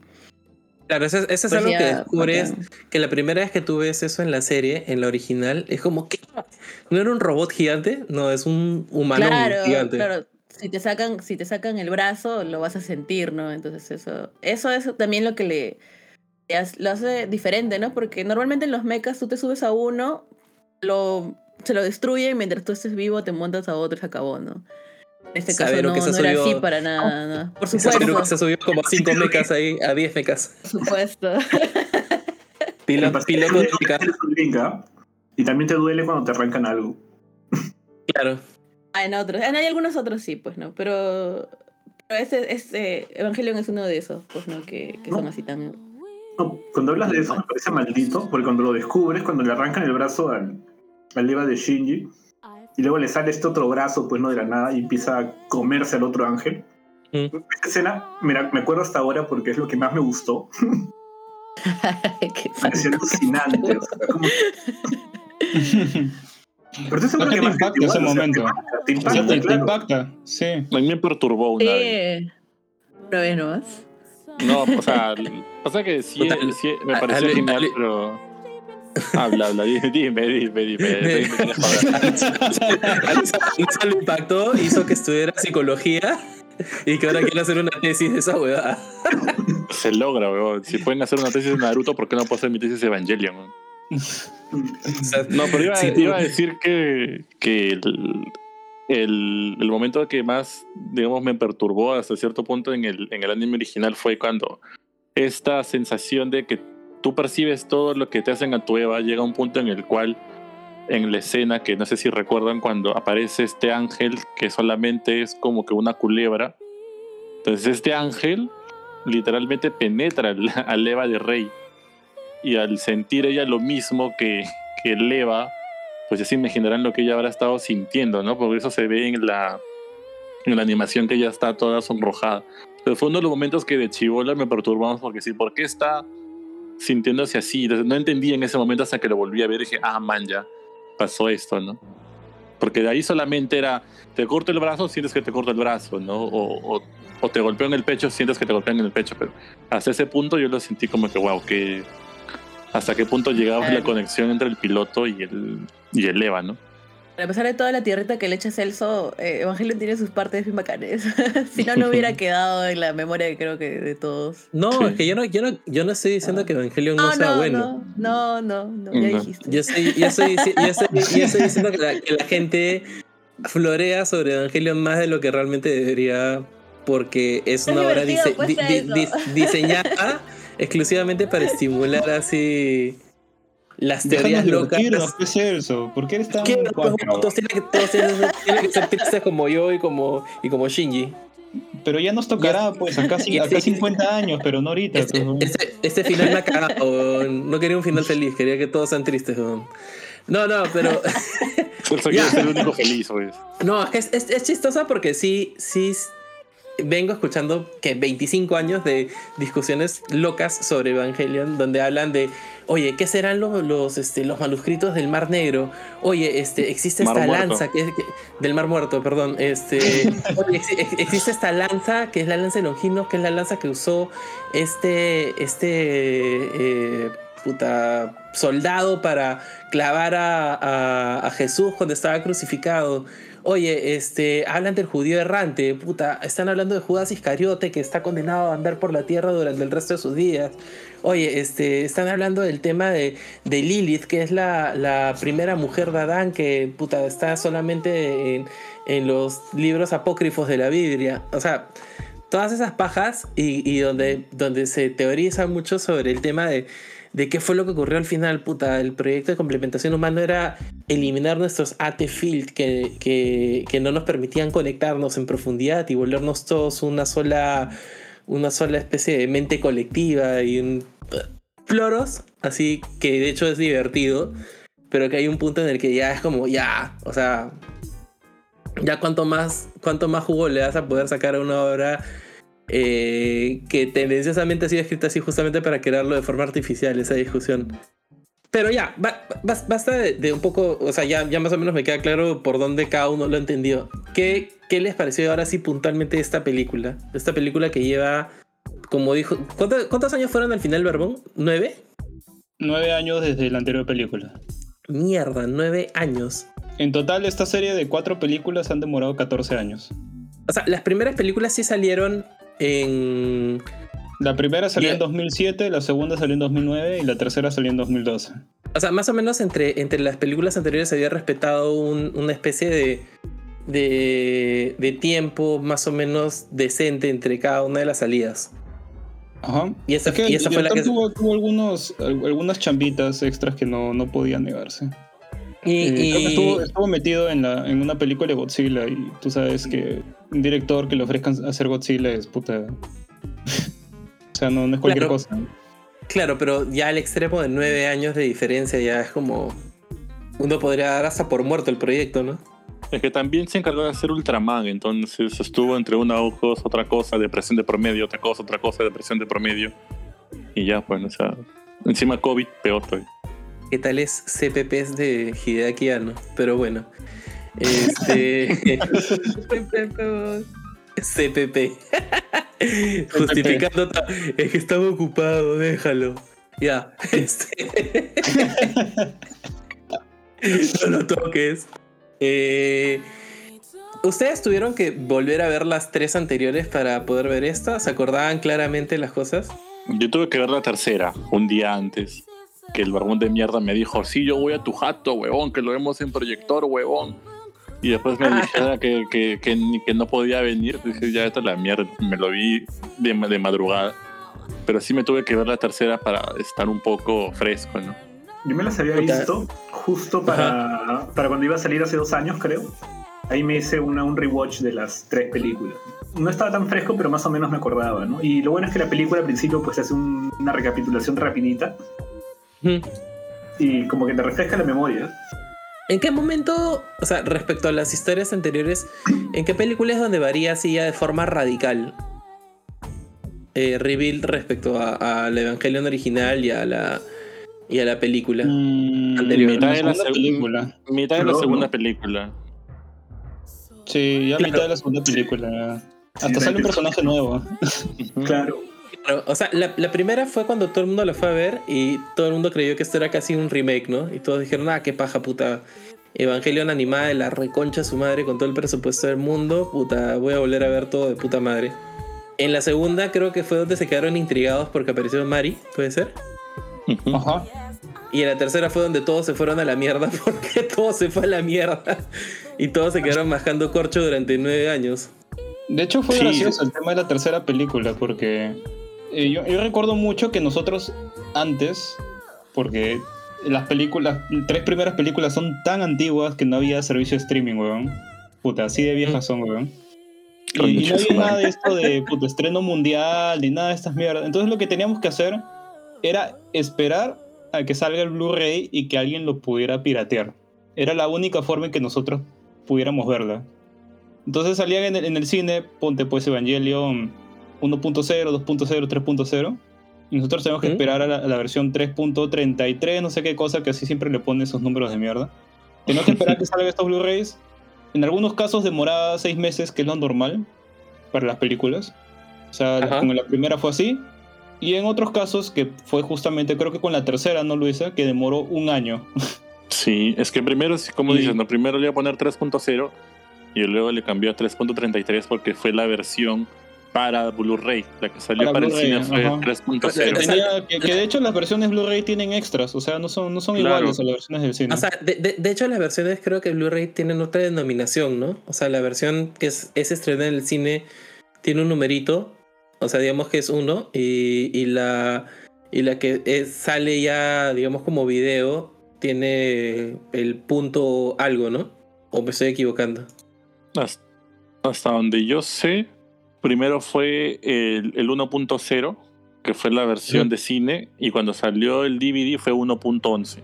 Claro. Porque le añade, le añade más escenas y lo pendejo es que Hideaki a partir de la segunda película comenzó a hacer pendejadas como añadir trailers de la película se- consecutiva que no iba a usar para la película de mierda. Pendejo, entonces, Hideaki Anno. no, nos, nos vendía humo, pero del bueno. pues. Puta, la Pues- segunda película, el tráiler para la tercera, hasta que fue una vendida de humo. Bien. Sí. Y un dato curioso fue de que si tú buscas un Blu-ray de, de la tercera película y ves los créditos que son supuestos para la cuarta, ves un tráiler distinto al que ves en, en el 3.33 de Amazon Prime. Son dos, son dos distintos. Estoy completamente seguro. Porque tengo el Blu-ray eh, del 3.33 y el último que lo he visto en Amazon Prime y son trailers distintos, como si hubieran añadido otra cosa más. Pero que de igual manera ninguno, ninguno va en la cuarta película, entonces. No, de Eh, hecho, muy- nada. Pues, muy sí, lo- lo- gracioso. lo- la última película la deben haber hecho en los últimos dos años. y cuando tú te has comprado tu Blu-ray de, de- de la 3.33, puta, no. No había No nada. había, ni, no había ni el storyboard. De hecho, de hecho recuerdo que en 2000, creo que en 2015, 2016, por ahí, este, Hideaki Anno sale y dice que pues no tenía ni mierda, no había hecho nada de la película. No ha hecho ni mierda, o sea, estaba, eh, recién creo que en 2016 recién concluyó el guion, más o menos. Sí, bien pendejazo. Sí, Otra o sea, de curiosidad que 2012 a me- 2016 no, no tocó para nada Evangelion. Y ese tráiler que ponía al final de la 3 era una huevada que se había inventado, se había sacado el culo. Sí, y otra cosa que es bien curiosa, que y siempre es, ton- que es tema de conversación entre los que son fan acérrimos que dicen, oye, pero el fan service es esto, oye, pero ¿por qué la película muestra tanto el culo de tal? Pero ¿por qué esto que el otro? Pero la misma, la misma película hace, hace, se parodia a sí misma, porque en cada tráiler dice, nos vemos en la siguiente película de Evangelio con mucho más fan service, en la, en la película, un- en el primer reveal, en todos los tres reveals, siempre mencionan eso y cada vez que sale algo que sea fanservice, siempre la gente como que se queja, oye, pero mostrar el culo ahí no era necesario de Misato o de Asuka. Digo, pero si la misma película te parodia que te va a mostrar más fanservice, ¿por qué lo tomas en serio, no? Puta, yo no, entiendo a. Puta, no sé. weón. No sé, weón. Entonces, es una, ahora sí. una cosa bien, bien rara, weón. Como te digo, agar- agarra cosas, o sea, de libros. Este. Sobre todo de libros. Bastante. Incluso el final de esta película ocurre justamente en una estación de- del tren. También la agarra de, de un texto. Creo que es una. Claro, es una, es una, una de las historias más clásicas. Creo que era de origen inglés. ya. Que se llama algo así como. Las colinas son como elefantes blancos. Creo que así, algo así se llama ese relato. Es un relato cortito nomás. Donde do- una pareja joven está pensando si. Bueno, la, la chica sale embarazada y ellos tienen esta conversación sobre qué opción tom- tomar, ¿no? Sobre si abortar o tener al hijo. Y entonces ellos están en esa estación y dicen ya, bueno, si subimos ese tren, vamos de frente a donde está el médico y tenemos al hijo, y si, vamos, y si subimos al otro tren, este, vamos a la opción del, aborto, pues, ¿no? Y se nota, o sea, se, se, supernota que este bon ha leído ese relato y ha hecho, este- en base a ese relato ha hecho ese final, ¿no? Y como digo, Hideaki Anno chapa varias cosas que él lee o, o- o ve por ahí y las arma para sus películas, pues, ¿no? O sus series. Pero es, es un poco el- el- la metodología de varios autores, ¿no? O sea, la gente no se inventa las cosas de cero, sino que recombina las cosas que le gustan, la- las incluye con sus propias experiencias y bueno, arma sus... Mira, acá está. Ah, ajá, ahí está, mira. Vero, Vero ya encontró el- incluso el título. Las colinas son como elefantes blancos de, de Hemingway. Ajá. Y ya antes de entrar ya, ya este, a la película en sí, ¿no les parece hasta un poquito revelador la- lo- los títulos que tiene cada una de las películas respecto a lo que nos mostraron cada una? O sea, ya ahorita que ya vemos las cuatro y que, y que podrían tener algo de sentido, incluso sobre la cuestión que estábamos discutiendo hace un rato de si si esta, es- esta, este rebuild of Evangelion tiene que ver con las anteriores o es un remake total. Eh, o sea, la primera se llama You Are Not Alone. O sea, es You Are Alone y el not está entre paréntesis como para negarlo, ¿no? O sea, es como. En todas tiene el not ahí metido como para negar una cosa que, que de repente era un principio que tenía cuando originalmente hizo la, la primera la primera versión de Evangelion, ¿no? O sea, en la primera versión de Evangelion, Shinji era un chico solitario que se mantiene más o menos solitario durante todo el tiempo y lucha contra su depresión constante y su frustración. Y acá vemos un Shinji que al que le pasan cosas, pero que sí, de alguna forma empieza a cambiar un poquito, ¿no? En la segunda es You Cannot Advance, que es en la que el mismo Hideaki Anno empieza a cambiar cosas y hacer que le- la, la misma historia tome otro rumbo. La tercera es You Cannot Redo, y es donde empieza a ya distorsionar toda la, la- su obra maestra. Y esta última se llama Try Upon a Time, ¿no? Que es Ujú. o sea, la- la frase es Once Upon a Time, eras una vez. Pero acá es como si dijeras, érase hace, era, érase O hace tres veces. una vez, o tres veces Claro, una vez. Claro, lo que hace referencia clara a los otros finales que tiene dirigidos por él mismo, ¿no? A la serie y a, la, y a, la otra, y a las otras películas. Así que de repente sí, sí tiene algo de sentido que la gente hable de que esto es una historia que se ha de alguna forma reboteado todo y esta es como la última vez que en la que Shinji y todos los demás personajes logran digamos su, su final feliz, ¿no? Ya, pero vamos ahora sí a la pela, ya. Esperamos nueve años, puta. Ah, quería comentarles una última cosita. Yo para esto, la tercera, eh, Mm. la vi en japonés, sin subtítulos, sin A nada, la mierda. en Tokio. Así, justo coincidió con un viaje que, que hice con Bonnie y, o sea, ya llevaba un tiempo de estrenada la película, no llegaba, como ustedes decían, no había streaming, no había nada y puta, la única forma de verla era todavía en las salas de, de, de allá. Y dijimos, ya que chucha, vamos a ver, pues ya, a ver de qué va, ¿no? Total, es Evangelion y si es... Y si sigue siendo un poco como las anteriores, que habíamos visto las dos primeras, mm, la historia iba a continuar mm, más o menos, eh, solo que con este nuevo personaje que era Mari, ¿no? Puta, nos metimos y no entendimos un. No entendimos ni mierda. no entendimos nada. O sea, para esto estábamos solitos en la sala, porque como les decía, ya llevaba un tiempo de estrenada. Estábamos solitos sentados en la sala en este cine en Tokio. Y puta, solo veía- veíamos imágenes, colores, luces, puta, el avión ese que estaba pilotando Misato, todas las cosas que se ven en la 3. Y obviamente todas las escenas de acción que eran malditas, todo lo que hizo Shinji, todo, e- ese final críptico donde quedaron eh, los tres ahí puta lateando. Todas esas cosas, pero sin entender nada. Y dije, puta, ya, a la mierda, fue, fue por, por verla. Y meses después, ya acá en Lima, cuando pudimos verla ya finalmente con subtítulos en español, la impresión siguió siendo la misma, no entendimos un carajo. Por más que. No, era un tema- de traducción, era simplemente que no se entendió un carajo. Y bueno, me quedé con esa imagen, pues, este durante nueve años, ¿no? Bueno, nueve, ocho, no, no sé al final cuánto tiempo pasó entre la, la vez que la vi y esta. Y, y- ahora, justo para llegar a, a ver esta nueva película con Bonnie, empezamos a ver resúmenes, así como para tratar de entender rápi- rápidamente qué nos habíamos quedado.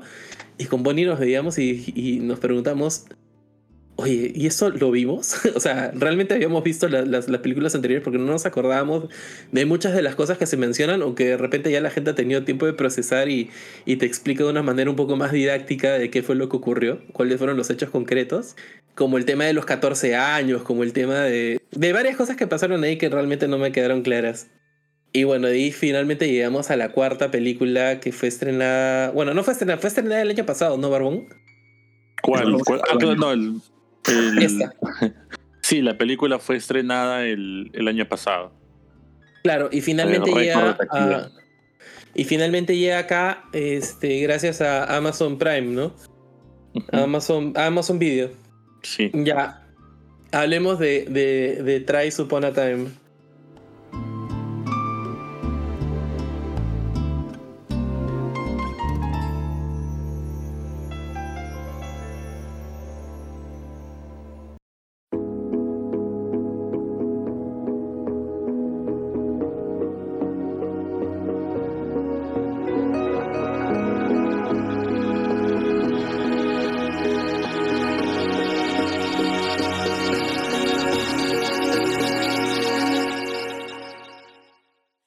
¿Hay alguna parte que les gustó más de la película? ¿Algo que disfrutaron más? ¿Hay una forma de como quieran Que la verdad a mí se me hace complicado porque toda la película fue muy disfrutable. El, momento inicial de la pelea, el momento de paz, entre comillas, donde Shinji está en modo súper depresivo y se ve el crecimiento de esta Rick que aprende desde qué significa bañarse hasta decir te quiero por el pero verdaderamente sentir la- el la- sentimiento. la mini película de- del estudio Ghibli metida ahí? Sí, ¿no? Que lo, pens- lo pensé y ahora que estuve viendo también otros videos de esta también, varios decían, puta, sí, hay como una pequeña secuencia tipo estudio Ghibli metida. Y sí, pues, o sea, toda, toda esa secuencia donde se reencuentra con sus amigos del colegio, donde, donde Rey es una niña que está aprendiendo a que es ser humano, literalmente, ¿no? Mientras, mientras Shinji está ocupado vomitando. y, y, y, y Aske está que se pasea calata por todo, por todo el pueblo. Sí, es pero, es hub. Pero es genial, o sea, porque mira, cuando abre, te hacen un pequeño recuento rapidito con las imágenes de lo que ha pasado antes. Eso me refrescó la memoria. Excelente. Y yo ya esperaba como que, ok, ese Evangelion, tú vas con la predisposición de, ok, no voy a entender nada. pero, pero en esta te empiezan a explicar cosas, no como que, como que mira, este, es- esto fue así por así, esto pasó acá por acá. ¿Te acuerdas cuando pasó esto? Esto pasó así. yo no me esperaba que, que O sea, esas cosas, ¿no? Para, para mí empezó y no, no, no entendí. O sea, recordé que había pasado en la, en la anterior, pero sigo sin entender qué fue lo que pasó realmente. Solo sé que todo, todo estaba rojo. ¿Alguien sabe qué, qué- qué- qué implica eso? El ¿Qué le pasó a la gente, qué le pasó a la gente que vive ahí? es después del el casi tercer impacto, que es el que pasa en el intervalo de 14 años que en teoría nadie conoce entre la segunda y tercera película. Entonces, donde el mundo ya termina de irse a la mierda por completo.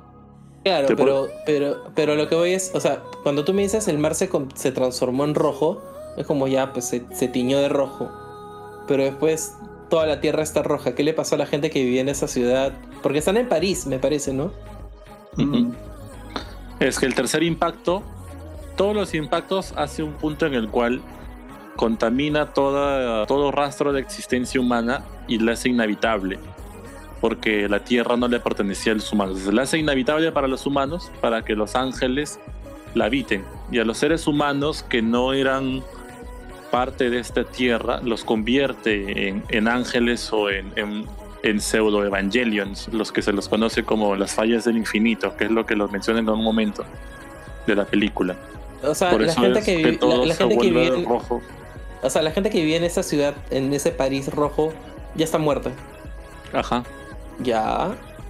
Solamente sobrevive pues este grupito de, de personas donde están los amigos de Shinji y es por eso que instalan estos pilares en París para poder, para poder hacer habitable ¿no? el espacio y poder reparar al, al EVA 8 y al EVA 02. Pero si una persona sale, digamos, a, a, a a latear por este espacio rojo, ¿qué le pasa? ¿Se muere? No, no lo explican, pero creo que podrían morir porque el mismo hecho de que salieran estaban con unos trajes como de astronauta, ¿no? entonces ni siquiera el aire era respirable. Pero Shinji, Asuka y, y Rei se estaban lateando por ahí. Claro, es que ellos tenían la maldición del Eva, entonces ellos Ah, ya no- eran que humanos, ya. inmun- Ajá. Asuka sobre todo, que tenía parte de un ángel en su ojo. Claro, el parche que lo contenía. Ujú. Ya, bueno, y entonces ahí es el primer momento que, que de hecho lo, lo, lo paja de la película es que empieza con la pata en alto, ¿no? Como que de frente te venden una, una escena de acción que de alguna forma te setea el, el, el, el- el tema de que, puta, sí, pues es una, una película y una serie que trata de robots contra monstruos grandotes. Y, y hace que tengas más juguetitos para vender.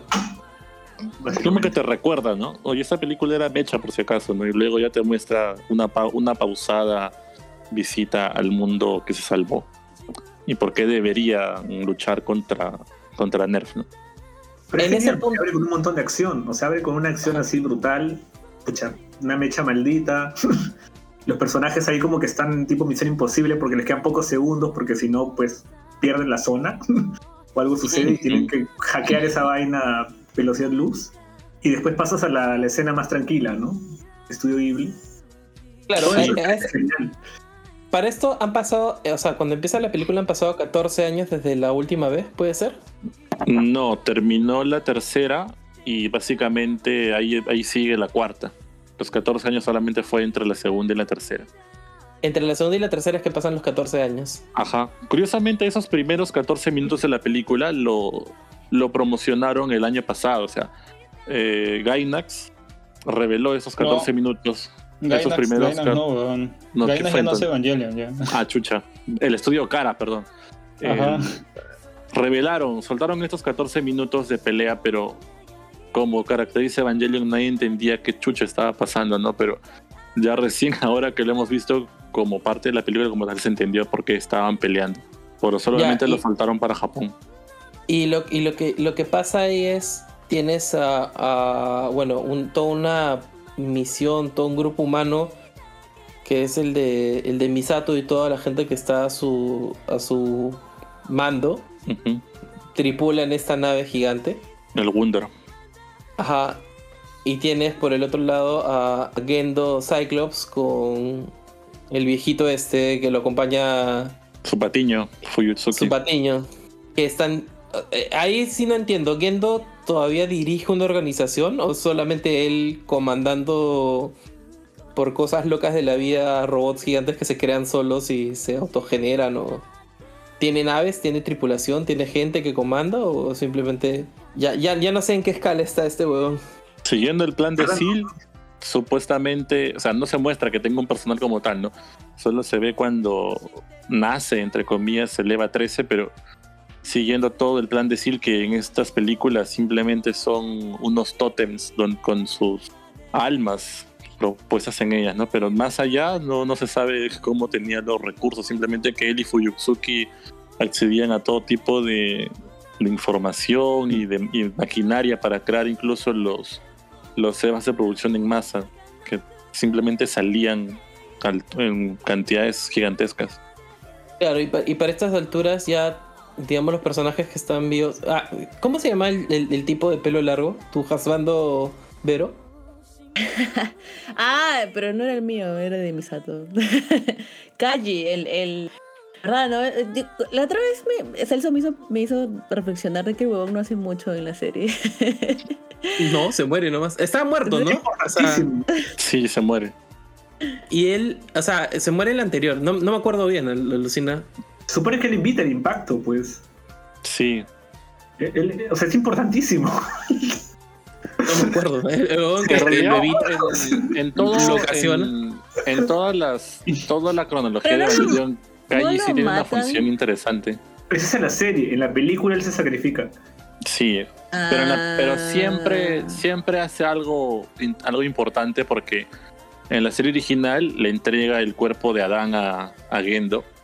Y, Ah, en la, y, en la peli- y en la película le entra la llave de Nabu- Nabucodonosor. Sí, así se dice. Ah. A Gendo. Más, más referencias raras. Sí, pues gracias a esto es que, Gendo puede hacer todo lo que logró, ¿no? Tanto en la serie original como en la película. Verdad, tienes mucha O sea, él es un agente de Gendo. Un doble agente, básicamente. Trabajaba Ajá. para Seal, trabajaba para Gendo, pero luchaba por Misato. Oh. No, Luis. Bueno, pero, pero el brother este se murió, pero le dejó en bola, lo bueno, ¿no? Sí, Sí, tienen un hijito. le hizo la de Goku. Eso le hizo el final feliz, o sea, esta, esta parte, porque es como que. Bueno, es spoiler, ¿no? Pero con el, el- el sacrificio de Misato, la gente se queda como que puta madre. Pero como ya tiene una cría, Mira este Que no huevón. importa su no, no importa su vida, o sea, ya, Claro, ya, ya, ya- pues, ya- ya cumplió, ya, ya- ya- ya cumplió ya su objetivo. ya ya. su rol, sí. Claro, todo lo que hizo. Misato, pero no, Ya puta, no tiene un sirve, hijo, ya. ya, ya no necesita. Ya no importa más en la historia. po. Bueno, en- en- entonces Kaji sale de la historia, Misato está en bola, todos tienen 14 años más, menos los chivolos de que, man- que pilotean los Evas, porque todos los demás crecen, ¿no? Este, Lo único que no me quedó claro y no entendí es, ¿Mari también crece o Mari tiene igual que los otros, eh, sigue siendo chivola? Está atrapada en el tiempo.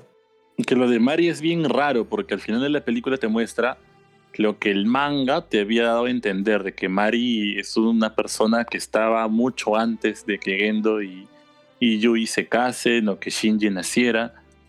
Y De parece hecho, que era eh, mal. Ella se Sí, llama. Isca- o sea, le dicen Mari Iscariote, Ajá, como Judas su- Iscariote, el que traicionó a, a Jesús. Anda, no jodas. Alucina. No, no sé, pero, pero o sea, digo, Spoiler de la Biblia, spoiler. No, no, es que, de, nuevo tiene esta cuidada de, para que te pongas a pajearte y decir, puta, entonces Mari, ¿qué era? Era puta la traidora que había estado condenada a existir desde el principio de los tiempos. No, pero, pero, eso, pero- o sea, que- pero hacen un. O sea, en, en- hay, una, hay una escena en la que hacen eh, eh, claro de que es importante su nombre completo. ¿ah? Porque es- o sea, lo, lo- hacen una escena especialmente para decir cuál es. Claro, lo, revelan ahí. O sea, creo que hasta Claro, ese momento pues. nadie le había dicho que ella era Mari Iscariote, ¿no? Simplemente se bueno, presentaba como, no una como una piloto más. Claro. Y nadie Entonces entendía de dónde la habían no sacado. es- Ni para... Ya no, es, ya no es tan paja mental, pececito. Creo, ¿no? Por lo menos hay. Porque sí, No, o sea, no, sí claro. hay una escena en la que hacen, o sea, la hacen importante su nombre completo. No, claro, pero dentro, dentro de mis pajas era. Yo entendía de que ponte Shinji, Asuka y Rei tenían la edad que tenían y se habían quedado así atrapados en el tiempo. Porque habían estado dentro de la cosa esta, el fluido y todo lo que pasó en la película anterior. Y para todos los demás pasaron los 14 años. Pero Mari no estuvo ahí, ¿no? Ah, no, pero de hecho sí te lo dicen en la película número 3, weón.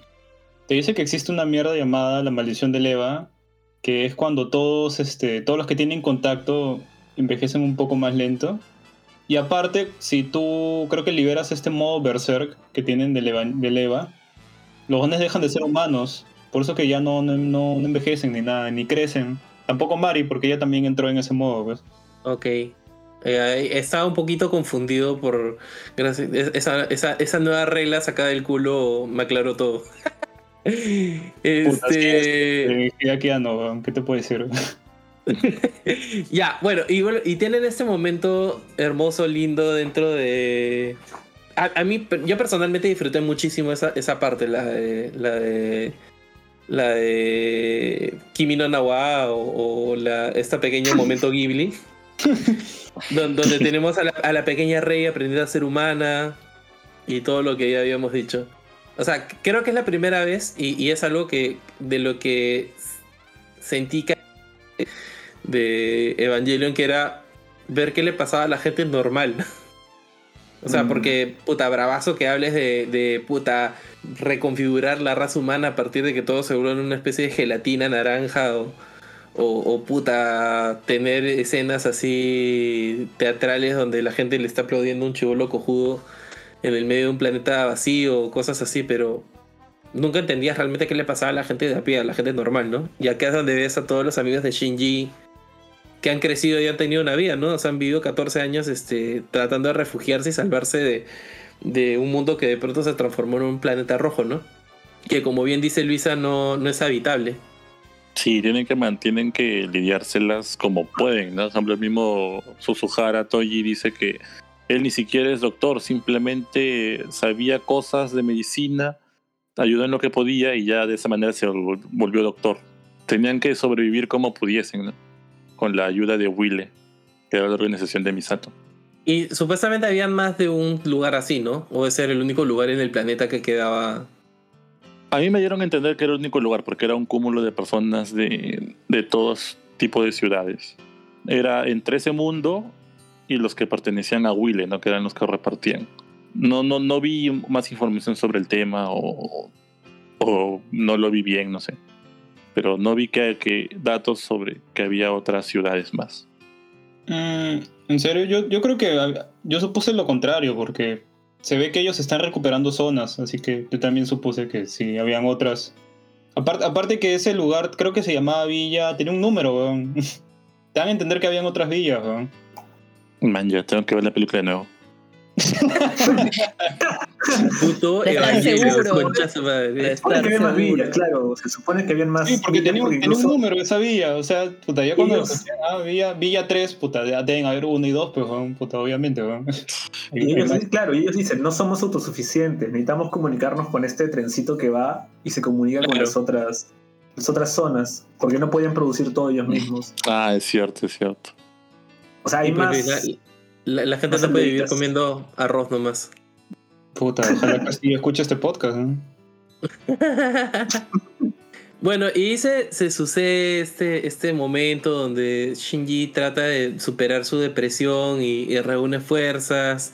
Este, encontramos una rey humana y, y encontramos una Asuka que ya está literalmente asqueada de, de las mariconadas de Shinji. Ya, ya, está mamu- ya, ya se hartó la huevona. Ya leía el pincho y en realidad ya, ya tiene hasta casi un rol medio materno, ¿no? Con Shinji, como que le echa un ojo, pero, pero ya le llevó el cohete. Y después de eso empieza la, la parte que en donde creo que el- la riqueza visual es inversamente proporcional a lo, a lo que se entiende de lo que estás viendo. Donde todos nuestros personajes deciden ya ir a, a enfrentar, ¿no? A, a Gendo. Ahí sí yo ya, ya, yo ya perdí cualquier capacidad de comprensión. ¿Alguien, ¿Alguien me puede contar de qué fue?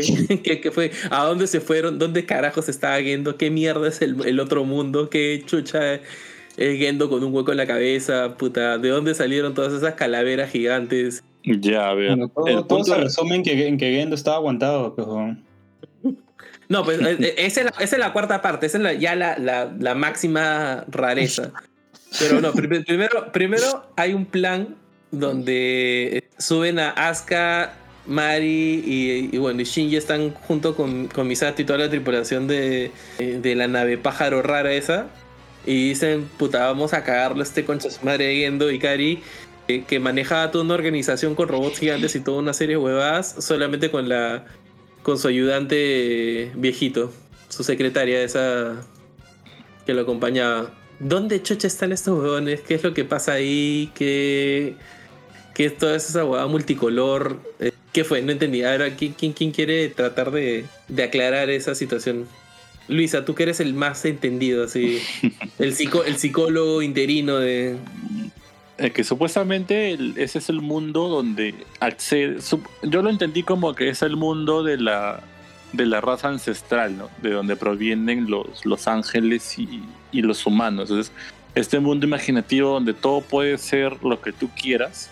Es el punto donde llegas, pasando las puertas del infierno y las de Gauf, para poder crear todo a tu imagen y semejanza, así como lo hicieron los de la raza ancestral.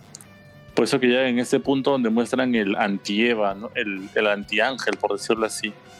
Y, ahí ya. Y como que absolviéndote una de esas dudas, este Gendo se vuelve cíclope cuando absorbe la llave de Nabu- Nabucodonosor, que es la que rompe sus, Madre. sus límites humanos. y, ¿La llave de qué? ¿Entendiste algo? Celso, dime que estás vivo. ¿La llave de qué? De Nabu, Nabucodonosor, weón. Concha, concha su madre, weón. A ver. Lo que pasa es que en una misma oración Luis, Luisa habló de seres ancestrales, la puerta al infierno, los antiángeles, y me terminó de cagar con la, con la llave de Nabucodonosor. Como chucha sería esa mierda. Ya, voy, por partes, voy por partes.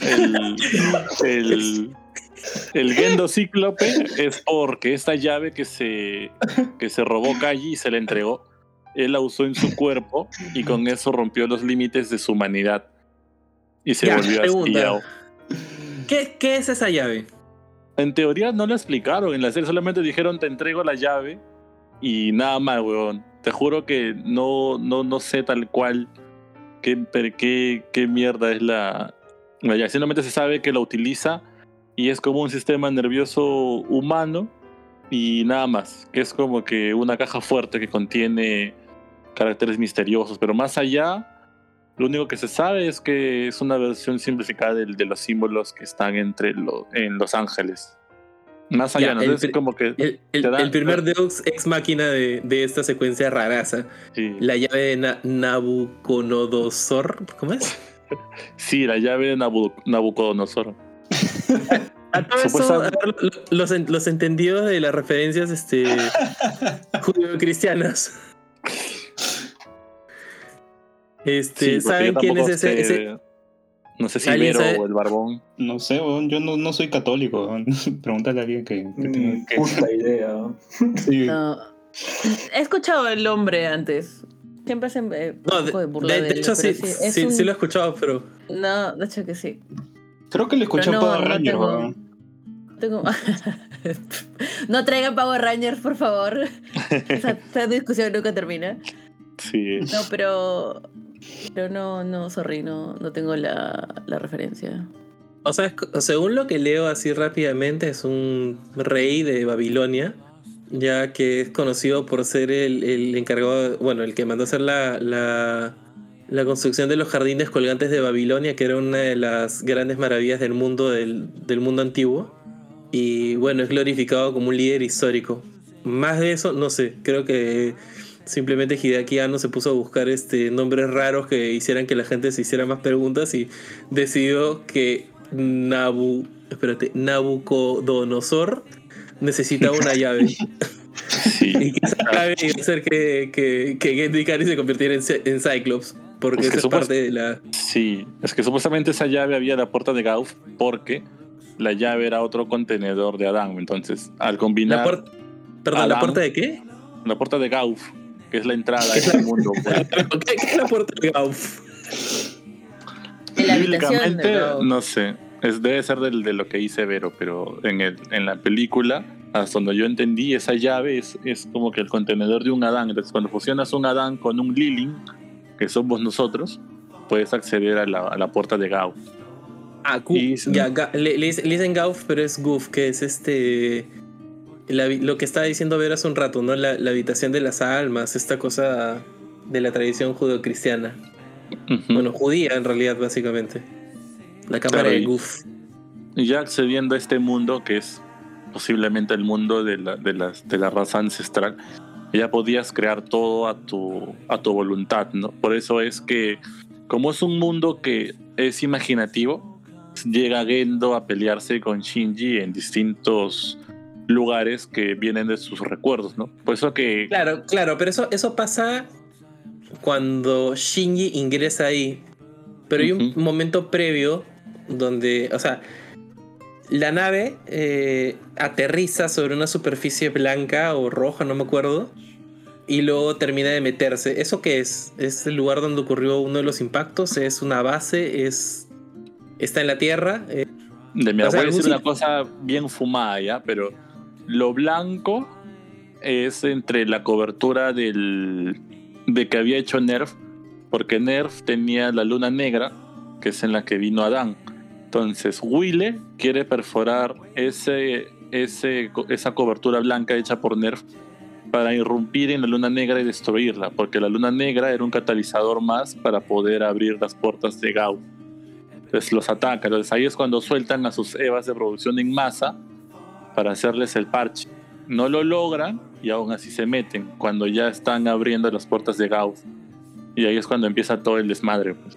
O sea, hay, hay un momento, o sea, ellas ingresan a este, este espacio raro que no sigo sin entender qué es, con la nave y son interceptados por dos naves más, tripuladas por absolutamente nadie. Este, y además, o sea, ahí es donde liberan a Leva tripulado por Asuka y a Leva tripulado por Mari, ya con las nuevas partes que habían logrado recuperar de París, recontra pimpeados, así tu, tu nuevo modelo eh, armable de Evangelion para que colecciones. Y empieza una mecha bravaza entre estos dos Evas y unos ángeles raros. ¿Son ángeles? No, no, no sé qué son, pero que tienen cara de. Tienen como un cráneo por cabeza, por cara. Son ¿No? Evas en realidad. Pero son así de producción en masa. Claro, y salen un reculo. Y no hacen Sí. nada, simplemente lo- los tratan de chapar. Sí, lo, lo clásico de, de Mecha, pues, ¿no? Que mandas a tus patiños que son simplemente para ser destruidos. Eso sí, bien me caes, pero en general es eso, pues, ¿no? Ya, ¿Y ese Y en- espacio donde se están peleando qué es? Es este lo, lo que quedaba de la, de la luna negra, pero que estaba en la Tierra. Ya. Y es, pasa que para crear la instrumentalización humana necesitabas las lanzas. Las lanzas de Longinus, porque es la, la, la, la lanza de la desesperación. Ya, yo acá, ahí, ahí también tenía otro rollo. En la serie original había una lanza que era la lanza de Longinus, ¿no? Y no habían más lanzas, era solamente la lanza de Longinus, que era la, Claro, digamos, la, la, la que de alguna forma está dentro de, de nuevo, la tradición judeocristiana, ¿no? ujú. en, Que no en se la serie original, es. Ajá. claro, te explico, en la serie original, cada, cada luna, la luna blanca y la negra, en la, en la negra llega Adán y en la blanca llega Lilin. Entonces cada una de las lunas venía con, con la lanza, porque esas lanzas se activaban cada vez que en un planeta determinado se juntan los dos ángeles. Entonces, si en una luna, en una, en un planeta, ponte la Tierra, se junta el fruto del conocimiento con el fruto de, de la vida, no pueden, no pueden en realidad coexistir una con otra. Entonces se activa la lanza del que llega segundo y elimina a esta, a, esta raza. ¿no? Ponte, primero llegó Adán y luego llega Lilin, la lanza de Lilin se activa y la neutraliza Lilin. En la serie original lo que pasa es que se rompe esta lanza y hace que Adán sea el, el que se ha puesto a dormir. En la, película ya no son dos lanzas iguales, sino es la lanza de Longinos, que es la de Adán, y la lanza de Cassius. Y ahí es donde se genera todo este mambo, astral de por qué esta lanza está siendo replicada en, en lo que fue Lilin, ¿no? En, en lo que fue el casi tercer impacto, porque en esa parte hay dos lanzas de Longinos iguales, cuando tendría que haber estado una lanza de Longinos y una lanza de Cassius. Ya sol- sola- solamente para ver lo pretencioso que es nuestro amigo Hideakiano y para entender de dónde sacan los nombres locos, eh, al amigo que, que le clava la lanza a Jesús cuando está crucificado, que es la que normalmente se le conoce como lanza de Longinos, eh, se le, se le, o sea, su nombre completo se le identifica como Gaius Cassius Longinus. Sí, pues ese es O el, sea, el son nombre los- del pata, ¿no? Que le... Claro, y, y cada uno de los nombres, o su nombre y su apellido, es el nombre de cada una de las tres lanzas que aparecen. Sí, es bien fumado el Hideaki. No, yo creo que simplemente chapó su Biblia, así se mojó el dedito, empezó a darle así. este es el nombre que voy a usar para esta weá. Este es el nombre que voy a usar para esta weá. Y todo el mundo va a creer que tiene una profundidad este, religiosa locaza. Ya. Entonces, ellos finalmente entran a este. a- o sea, pasan las puertas del GUF, o como se llame, el, la sala de las almas, o, o esa Como- cosa que es donde, donde, donde eh, ya está el amigo Gendikari hecho cíclope, ¿no? Claro. En realidad todo eso ya lo había planeado Gendo, porque como se revela que Asuka era un clon y había sido un clon invadido por un ángel, ya no necesitaba, o sea, usó a Shinji entre comillas para que Asuka llegue ahí. Entonces al ¿Asuka llegar era un Asuka- clon? Sí, también era una ¿Y- serie. Así como en la dice? serie Yanami, ella era la serie Shikinami. Sí, sí lo dice. ¿No te acuerdas en la película salen un montón de, de fotos de Asuka? Entonces esos eran todos los clones de ella, porque ella había sido una niña probeta. Por eso es que cuando era chiquita le tenía que oler a Shinji, porque lo vio a Shinji salir del carro con su mamá cargándolo y Gendo. Entonces ella no tenía nada y lo mira con, con recelo. No entiendo O sea, cómo, la- cómo he captado todas esas pastruladas, pero las tengo frescas todavía. O sea, Porque la psicología. o sea, la, la Asuka que hemos visto en, en Evangelion Rebuild era una clon, a diferencia de la Asuka que conocimos en las otras versiones de, de Evangelion.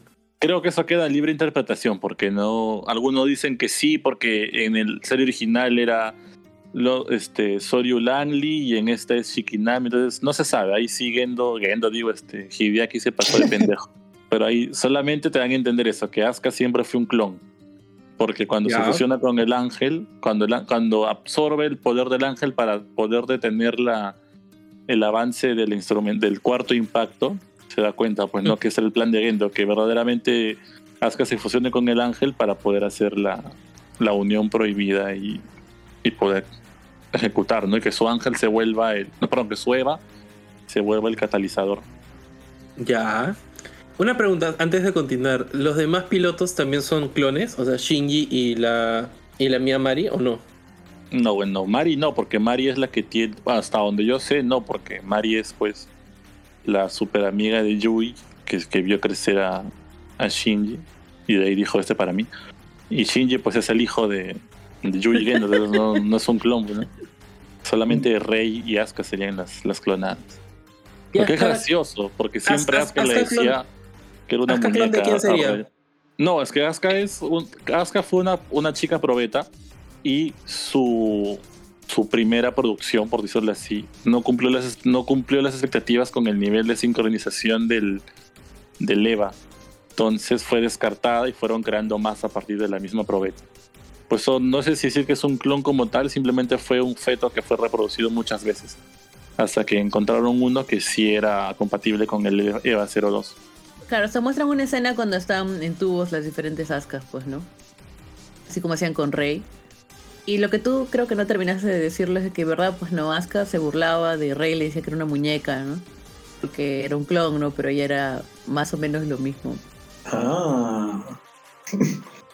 ¿no? Se burlaba de ella por lo que ella misma era también. De hecho, en, en esta versión Asuka tenía como una muñeca, ¿no? Con la que hablaba y jugaba o... Ya, puta, creo que tengo que verla como 15 veces más. este. ya, bueno, y la, y, la, y la huevada es de que finalmente descubren todas estas cosas raras. Ahí está. Hay un diálogo también, ¿no? Entre. ay, Se, se me da el nombre de, del- de- de la secretaria de Gendo. ¿Cómo se llama el tío? Fuyutsuki, pues tu, tu causa. Fuyutsuki. ¿Es, ¿Es Fuyutsuki el que conversa con Mari, me- si no mal recuerdo? Que Sí. ahí es cuando se revela que ella es Iscariote. Ya se conocen en realidad. En realidad, eh, Claro, Mari él- es él es como el- su senpai de su senpai de Gendo y su par entre en- por decirlo así de Fuyutsuki. O sea, de Por- hecho, cuando Fuyutsu- Fuyutsuki le habla, le habla con bastante naturalidad. Es como que. O sea, que le digáis. Él es el que revela el, el hecho de que ella es Iscariote. Que no sé qué implica, pero que de nuevo hace referencia a un, a un personaje bíblico, ¿no? Sí. Oye, a, to- a todo esto, ¿el viejito este envejeció? ¿O él tampoco envejece? No, él sí envejeció entre la tercera, la segunda, la tercera, la segunda y la cuarta sí veo que, que envejeció. 14 años. Ujú. Se, Este- viejo, ¿no? Se seguía viendo viejo igual. Sí, él solamente quería ver a Yui de nuevo, ¿no? Porque la admiraba un montón. Igual que, que Gendo. Mm, eran hermanos de Chele, weón. Sí. Y es la otra cara de la moneda con, con Mari, ¿no? O sea, Mari también era muy amiga de, de Yui. En el manga te sugieren que ella también, ella también tenía sentimientos amorosos por, por Yui. No, no, Pero- no me metas el manga porque ahí sí ya nos vamos todos a la mierda juntos. bueno, eh, si tomo solamente la película, sí se nota que en esa parte tipo flashback, que ese tipo, tipo Juan Lápiz, se ve que Mari está muy al costado de, de Yui y como le dice, le saluda a Gendo. Entonces, Gendo era como que su, su menor, porque en toda la película siempre dice Gendo Kun. Gendo Kun está haciendo esto, Gendo Kun está haciendo lo otro. Entonces siempre lo, lo trata como, como alguien que está, entre comillas, por debajo de él. De hecho, en las cuatro películas nunca, nunca te dicen dónde sale Mari, o sí te lo dicen. En la segunda solo te muestra de que ella era parte de la de otra rama de Nerf. Porque ella fue la Claro. que pilotea pues el, el EVA 04, no recuerdo, 05 creo. Pero tú asumes que ella es simplemente una piloto más como Shinji. O Como sea, hasta, hasta en ese momento sí. Pero ya luego que se confirma que ella ha sido parte de la vida de los dos antes de que naciera Shinji, ya es como que quizá ella misma se había como que ya como que autoproclamado que ella iba a lograr todo eso, ¿no?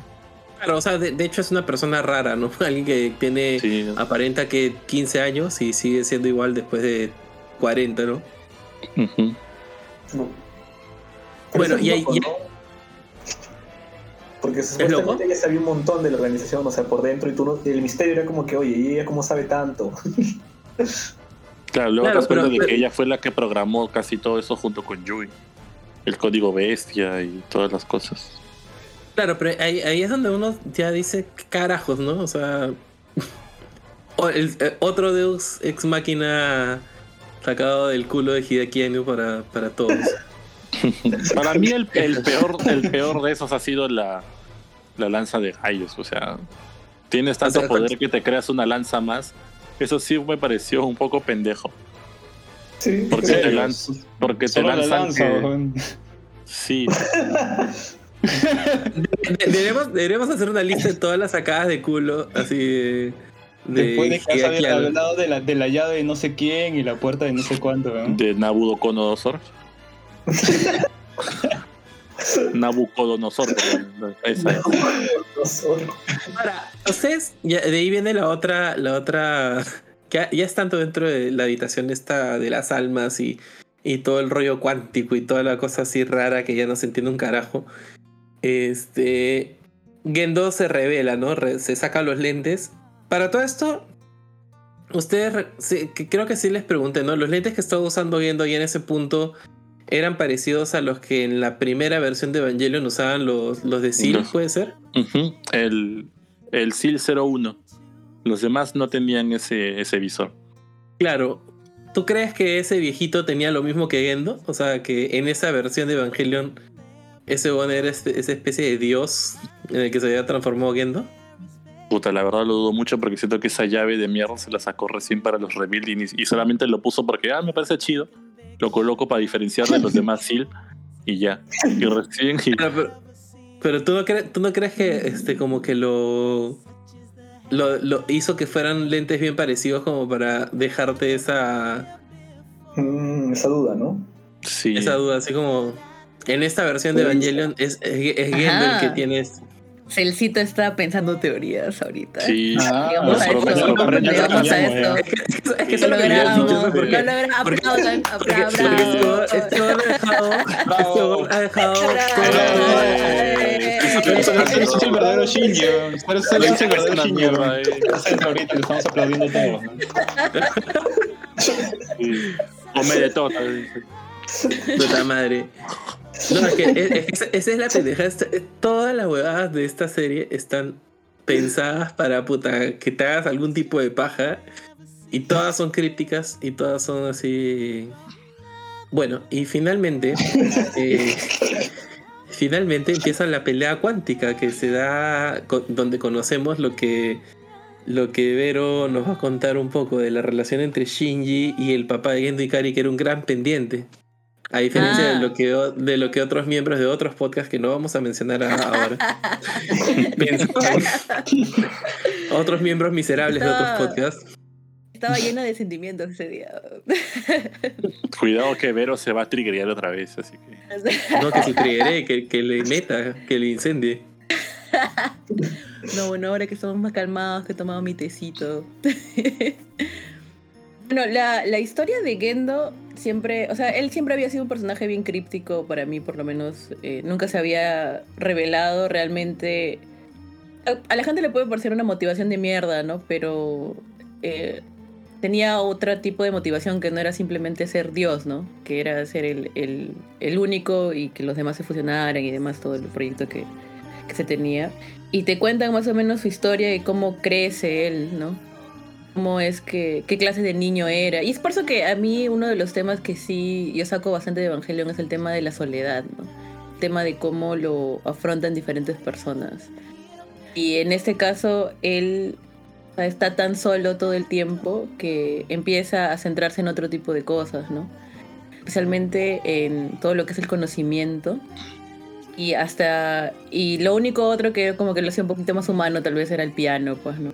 Todas esas cosas. Entonces, eh, la historia de Gendo ahí, cuando él, va explicando más o menos qué clase de persona era, es. Es bien, es. O sea, es para mí una de las. Creo que para mí la parte más importante de la película.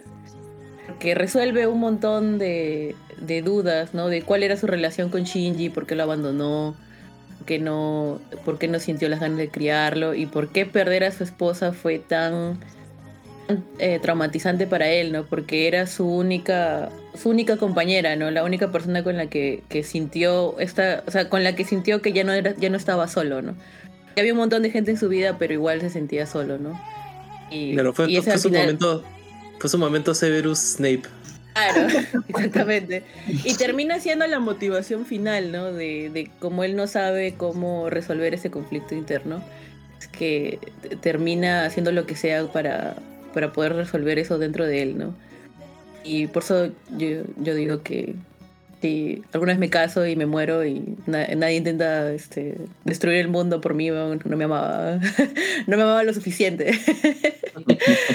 ¿No? Esa, esa es, una, esa es una motivación un poco, un poco rara, ¿no? Pero, pero sí, sí, a mí me parece interesante porque esta es una figura que se ve bastante en la literatura.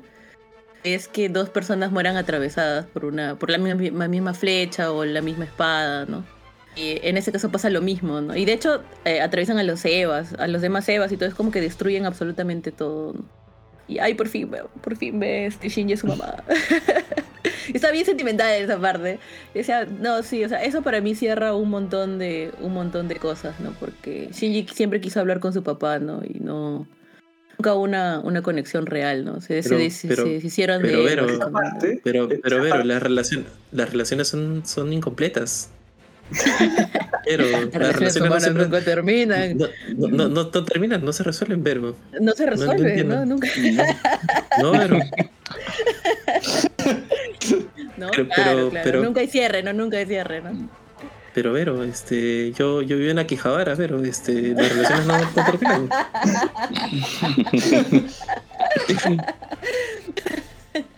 ¿Qué decías, Yoichi, sobre esa parte?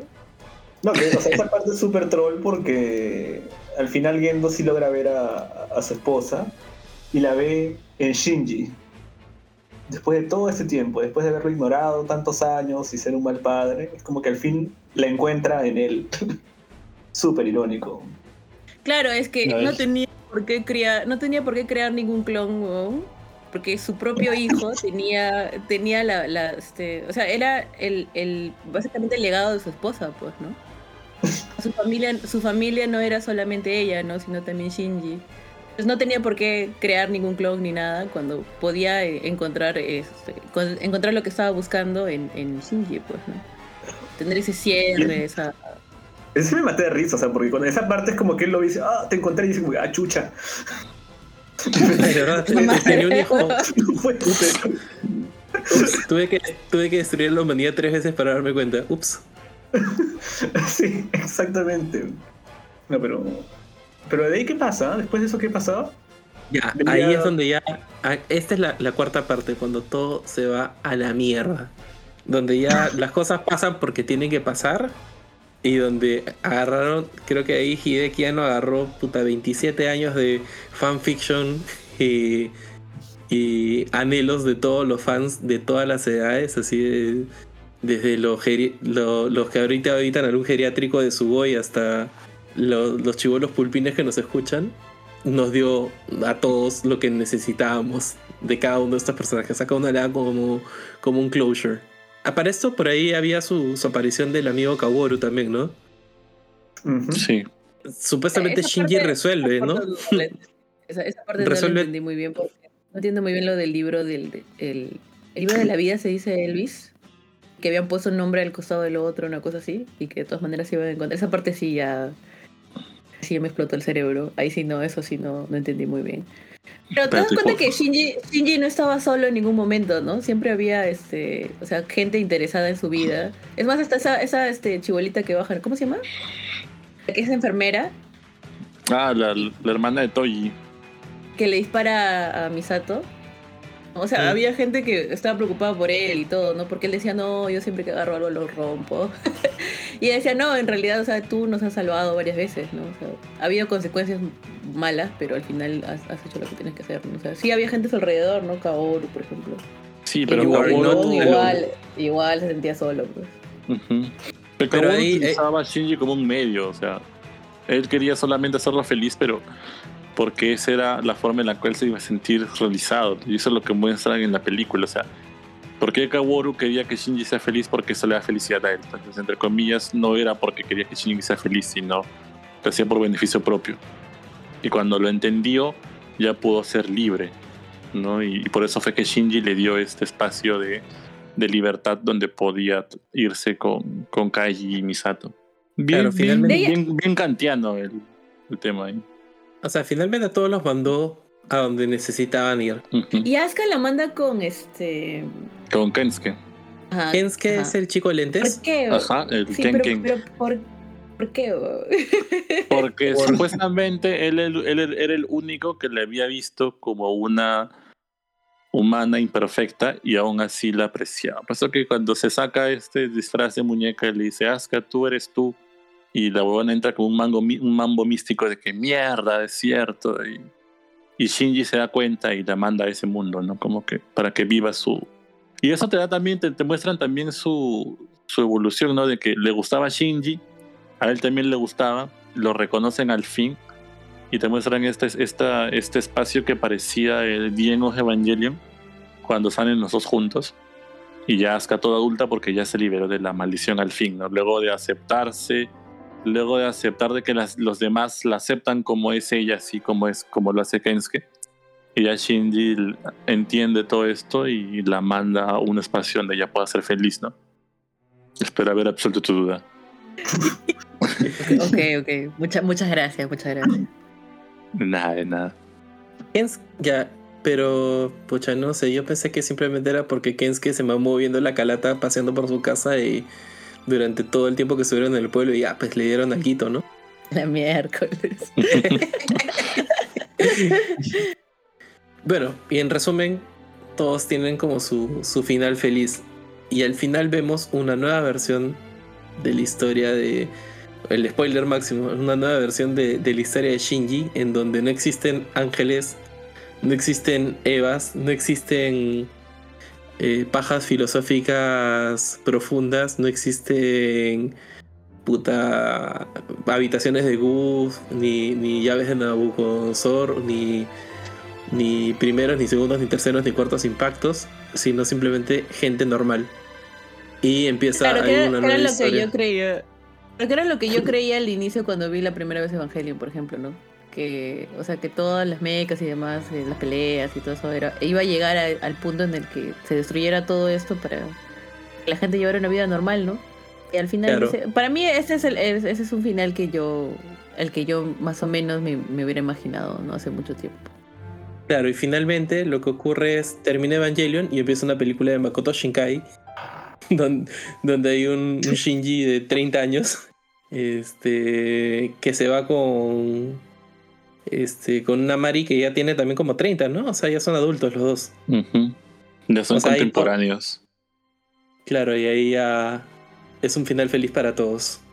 Hasta que se les ocurra volver a revisitar Evangelion y cantarnos el quinto, sexto, séptimo final de, de la saga. Dentro de Yo 30 esperé- años, porque ese huevón.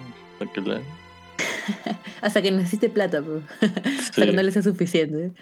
Pero yo esperé que en algún momento alguien iba a aplaudir ¿no? para hacer referencia al primer, al primer ending. Pero no, nadie aplaudió. Este, o sea, no, no, no sé ustedes, pero más allá de todas las las- las renegadas que he tenido y toda la gente pajera con la que he tenido que hablar para llegar a este programa, puta, sí ha sido un viajezazo, pues, o sea, desde que la vi hace fácil 20 años en el, en el, ¿cómo se llama esta mierda? En el Clip Sugoi, a hace unos días eh, sentado en la sala de mi casa con mi novia puta, es un culo de tiempo. Desde la primera vez que vi puta robots y dije, puta, qué paja, cómo se me echan, qué orgánico. Oye, concha su madre, puta. Había, había un humanoide dentro del robot, no es un robot. Ah, la puta madre, qué, qué chévere, qué, qué profundos. Este, están haciendo una toma fija de la perilla de la puerta y no se mueve la cámara durante un minuto. Qué loco, huevón. Concha su madre, mira, tiene semen en la mano el huevón. Desde que vi esa huevada hasta, hasta, hasta el día de hoy, puta, obviamente han pasado 10.000 cosas, ¿no? Y, y nada, creo, creo que es una película que realmente vale la pena ser vista por múltiples razones, ¿no? Una pregunta, ¿ustedes creen que la gente la pueda ver, o sea, pueda ver Evangelion Rebuild sin haber visto las anteriores? Mm, creo que no, ¿eh?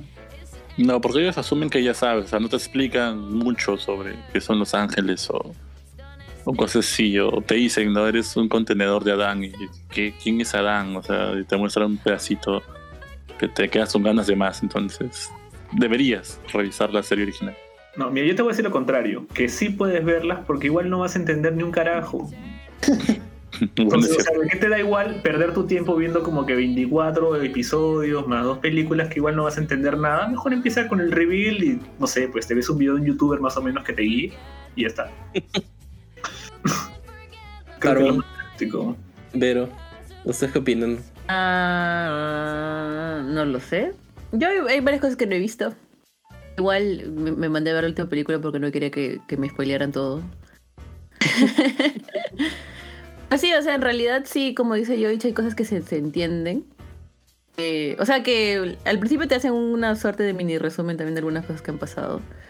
Y, o sea, hay una parte que sí, hay otra parte. O sea, si no te quieres ir muy en fondo a entender por completo todas las, todas las cosas, ¿no? Pero sí, yo creo que sí. O sea, lo, lo decía más para. Por si ustedes creen que la gente va a disfrutar igual. O sea, obviamente siento que Evangelion Rebuild cuenta una historia. Pero creo que el valor está en el hecho de, de todas estas pajas, ¿no? Alrededor de, de si esta historia que está contando está amarrada a las anteriores o, o, o no. Porque si fuera solamente un remake simple o una especie de, de, de re- reedición o lo que fuera, bastaría con ver esto. Yo creo que no alcanza con ver solamente Evangelion Rebuild.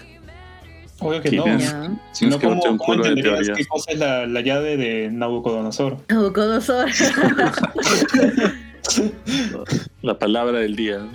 Bueno, creo que este ha sido como el spoiler cast más largo de, de lo- todos los que hemos hecho porque creo que Evangelion despierta pasiones en todos. Pero creo que ya estuvo, ¿no? O, o Sí. quieren algo, quieren comentar algo más. El pobre Luisa que va, va, va a tener que editar dos horas de programa. Sí, sí. Sí, que supuestamente iba a durar una hora, pero se extendió dos. Así es Evangelion. Supuestamente iba, iba a ser una serie de veintitantos episodios y mira, estamos 27 años después hablando de la misma huevada. Con Así que películas, juegos y todo. creo que está, ¿no? Pues terminamos. Ajá, A ver, finito. Lord, a ver, Barbón y Cari, por favor, proceda a darle fin a este programa. Ok, bueno, y así terminamos este programa, así que voy a darle vuelta a la llave de Nabucodonosor. Para terminar con esto. Despídense, chicos. Chao. Chao. bye bye. Súbete a Leva. Chao, chao.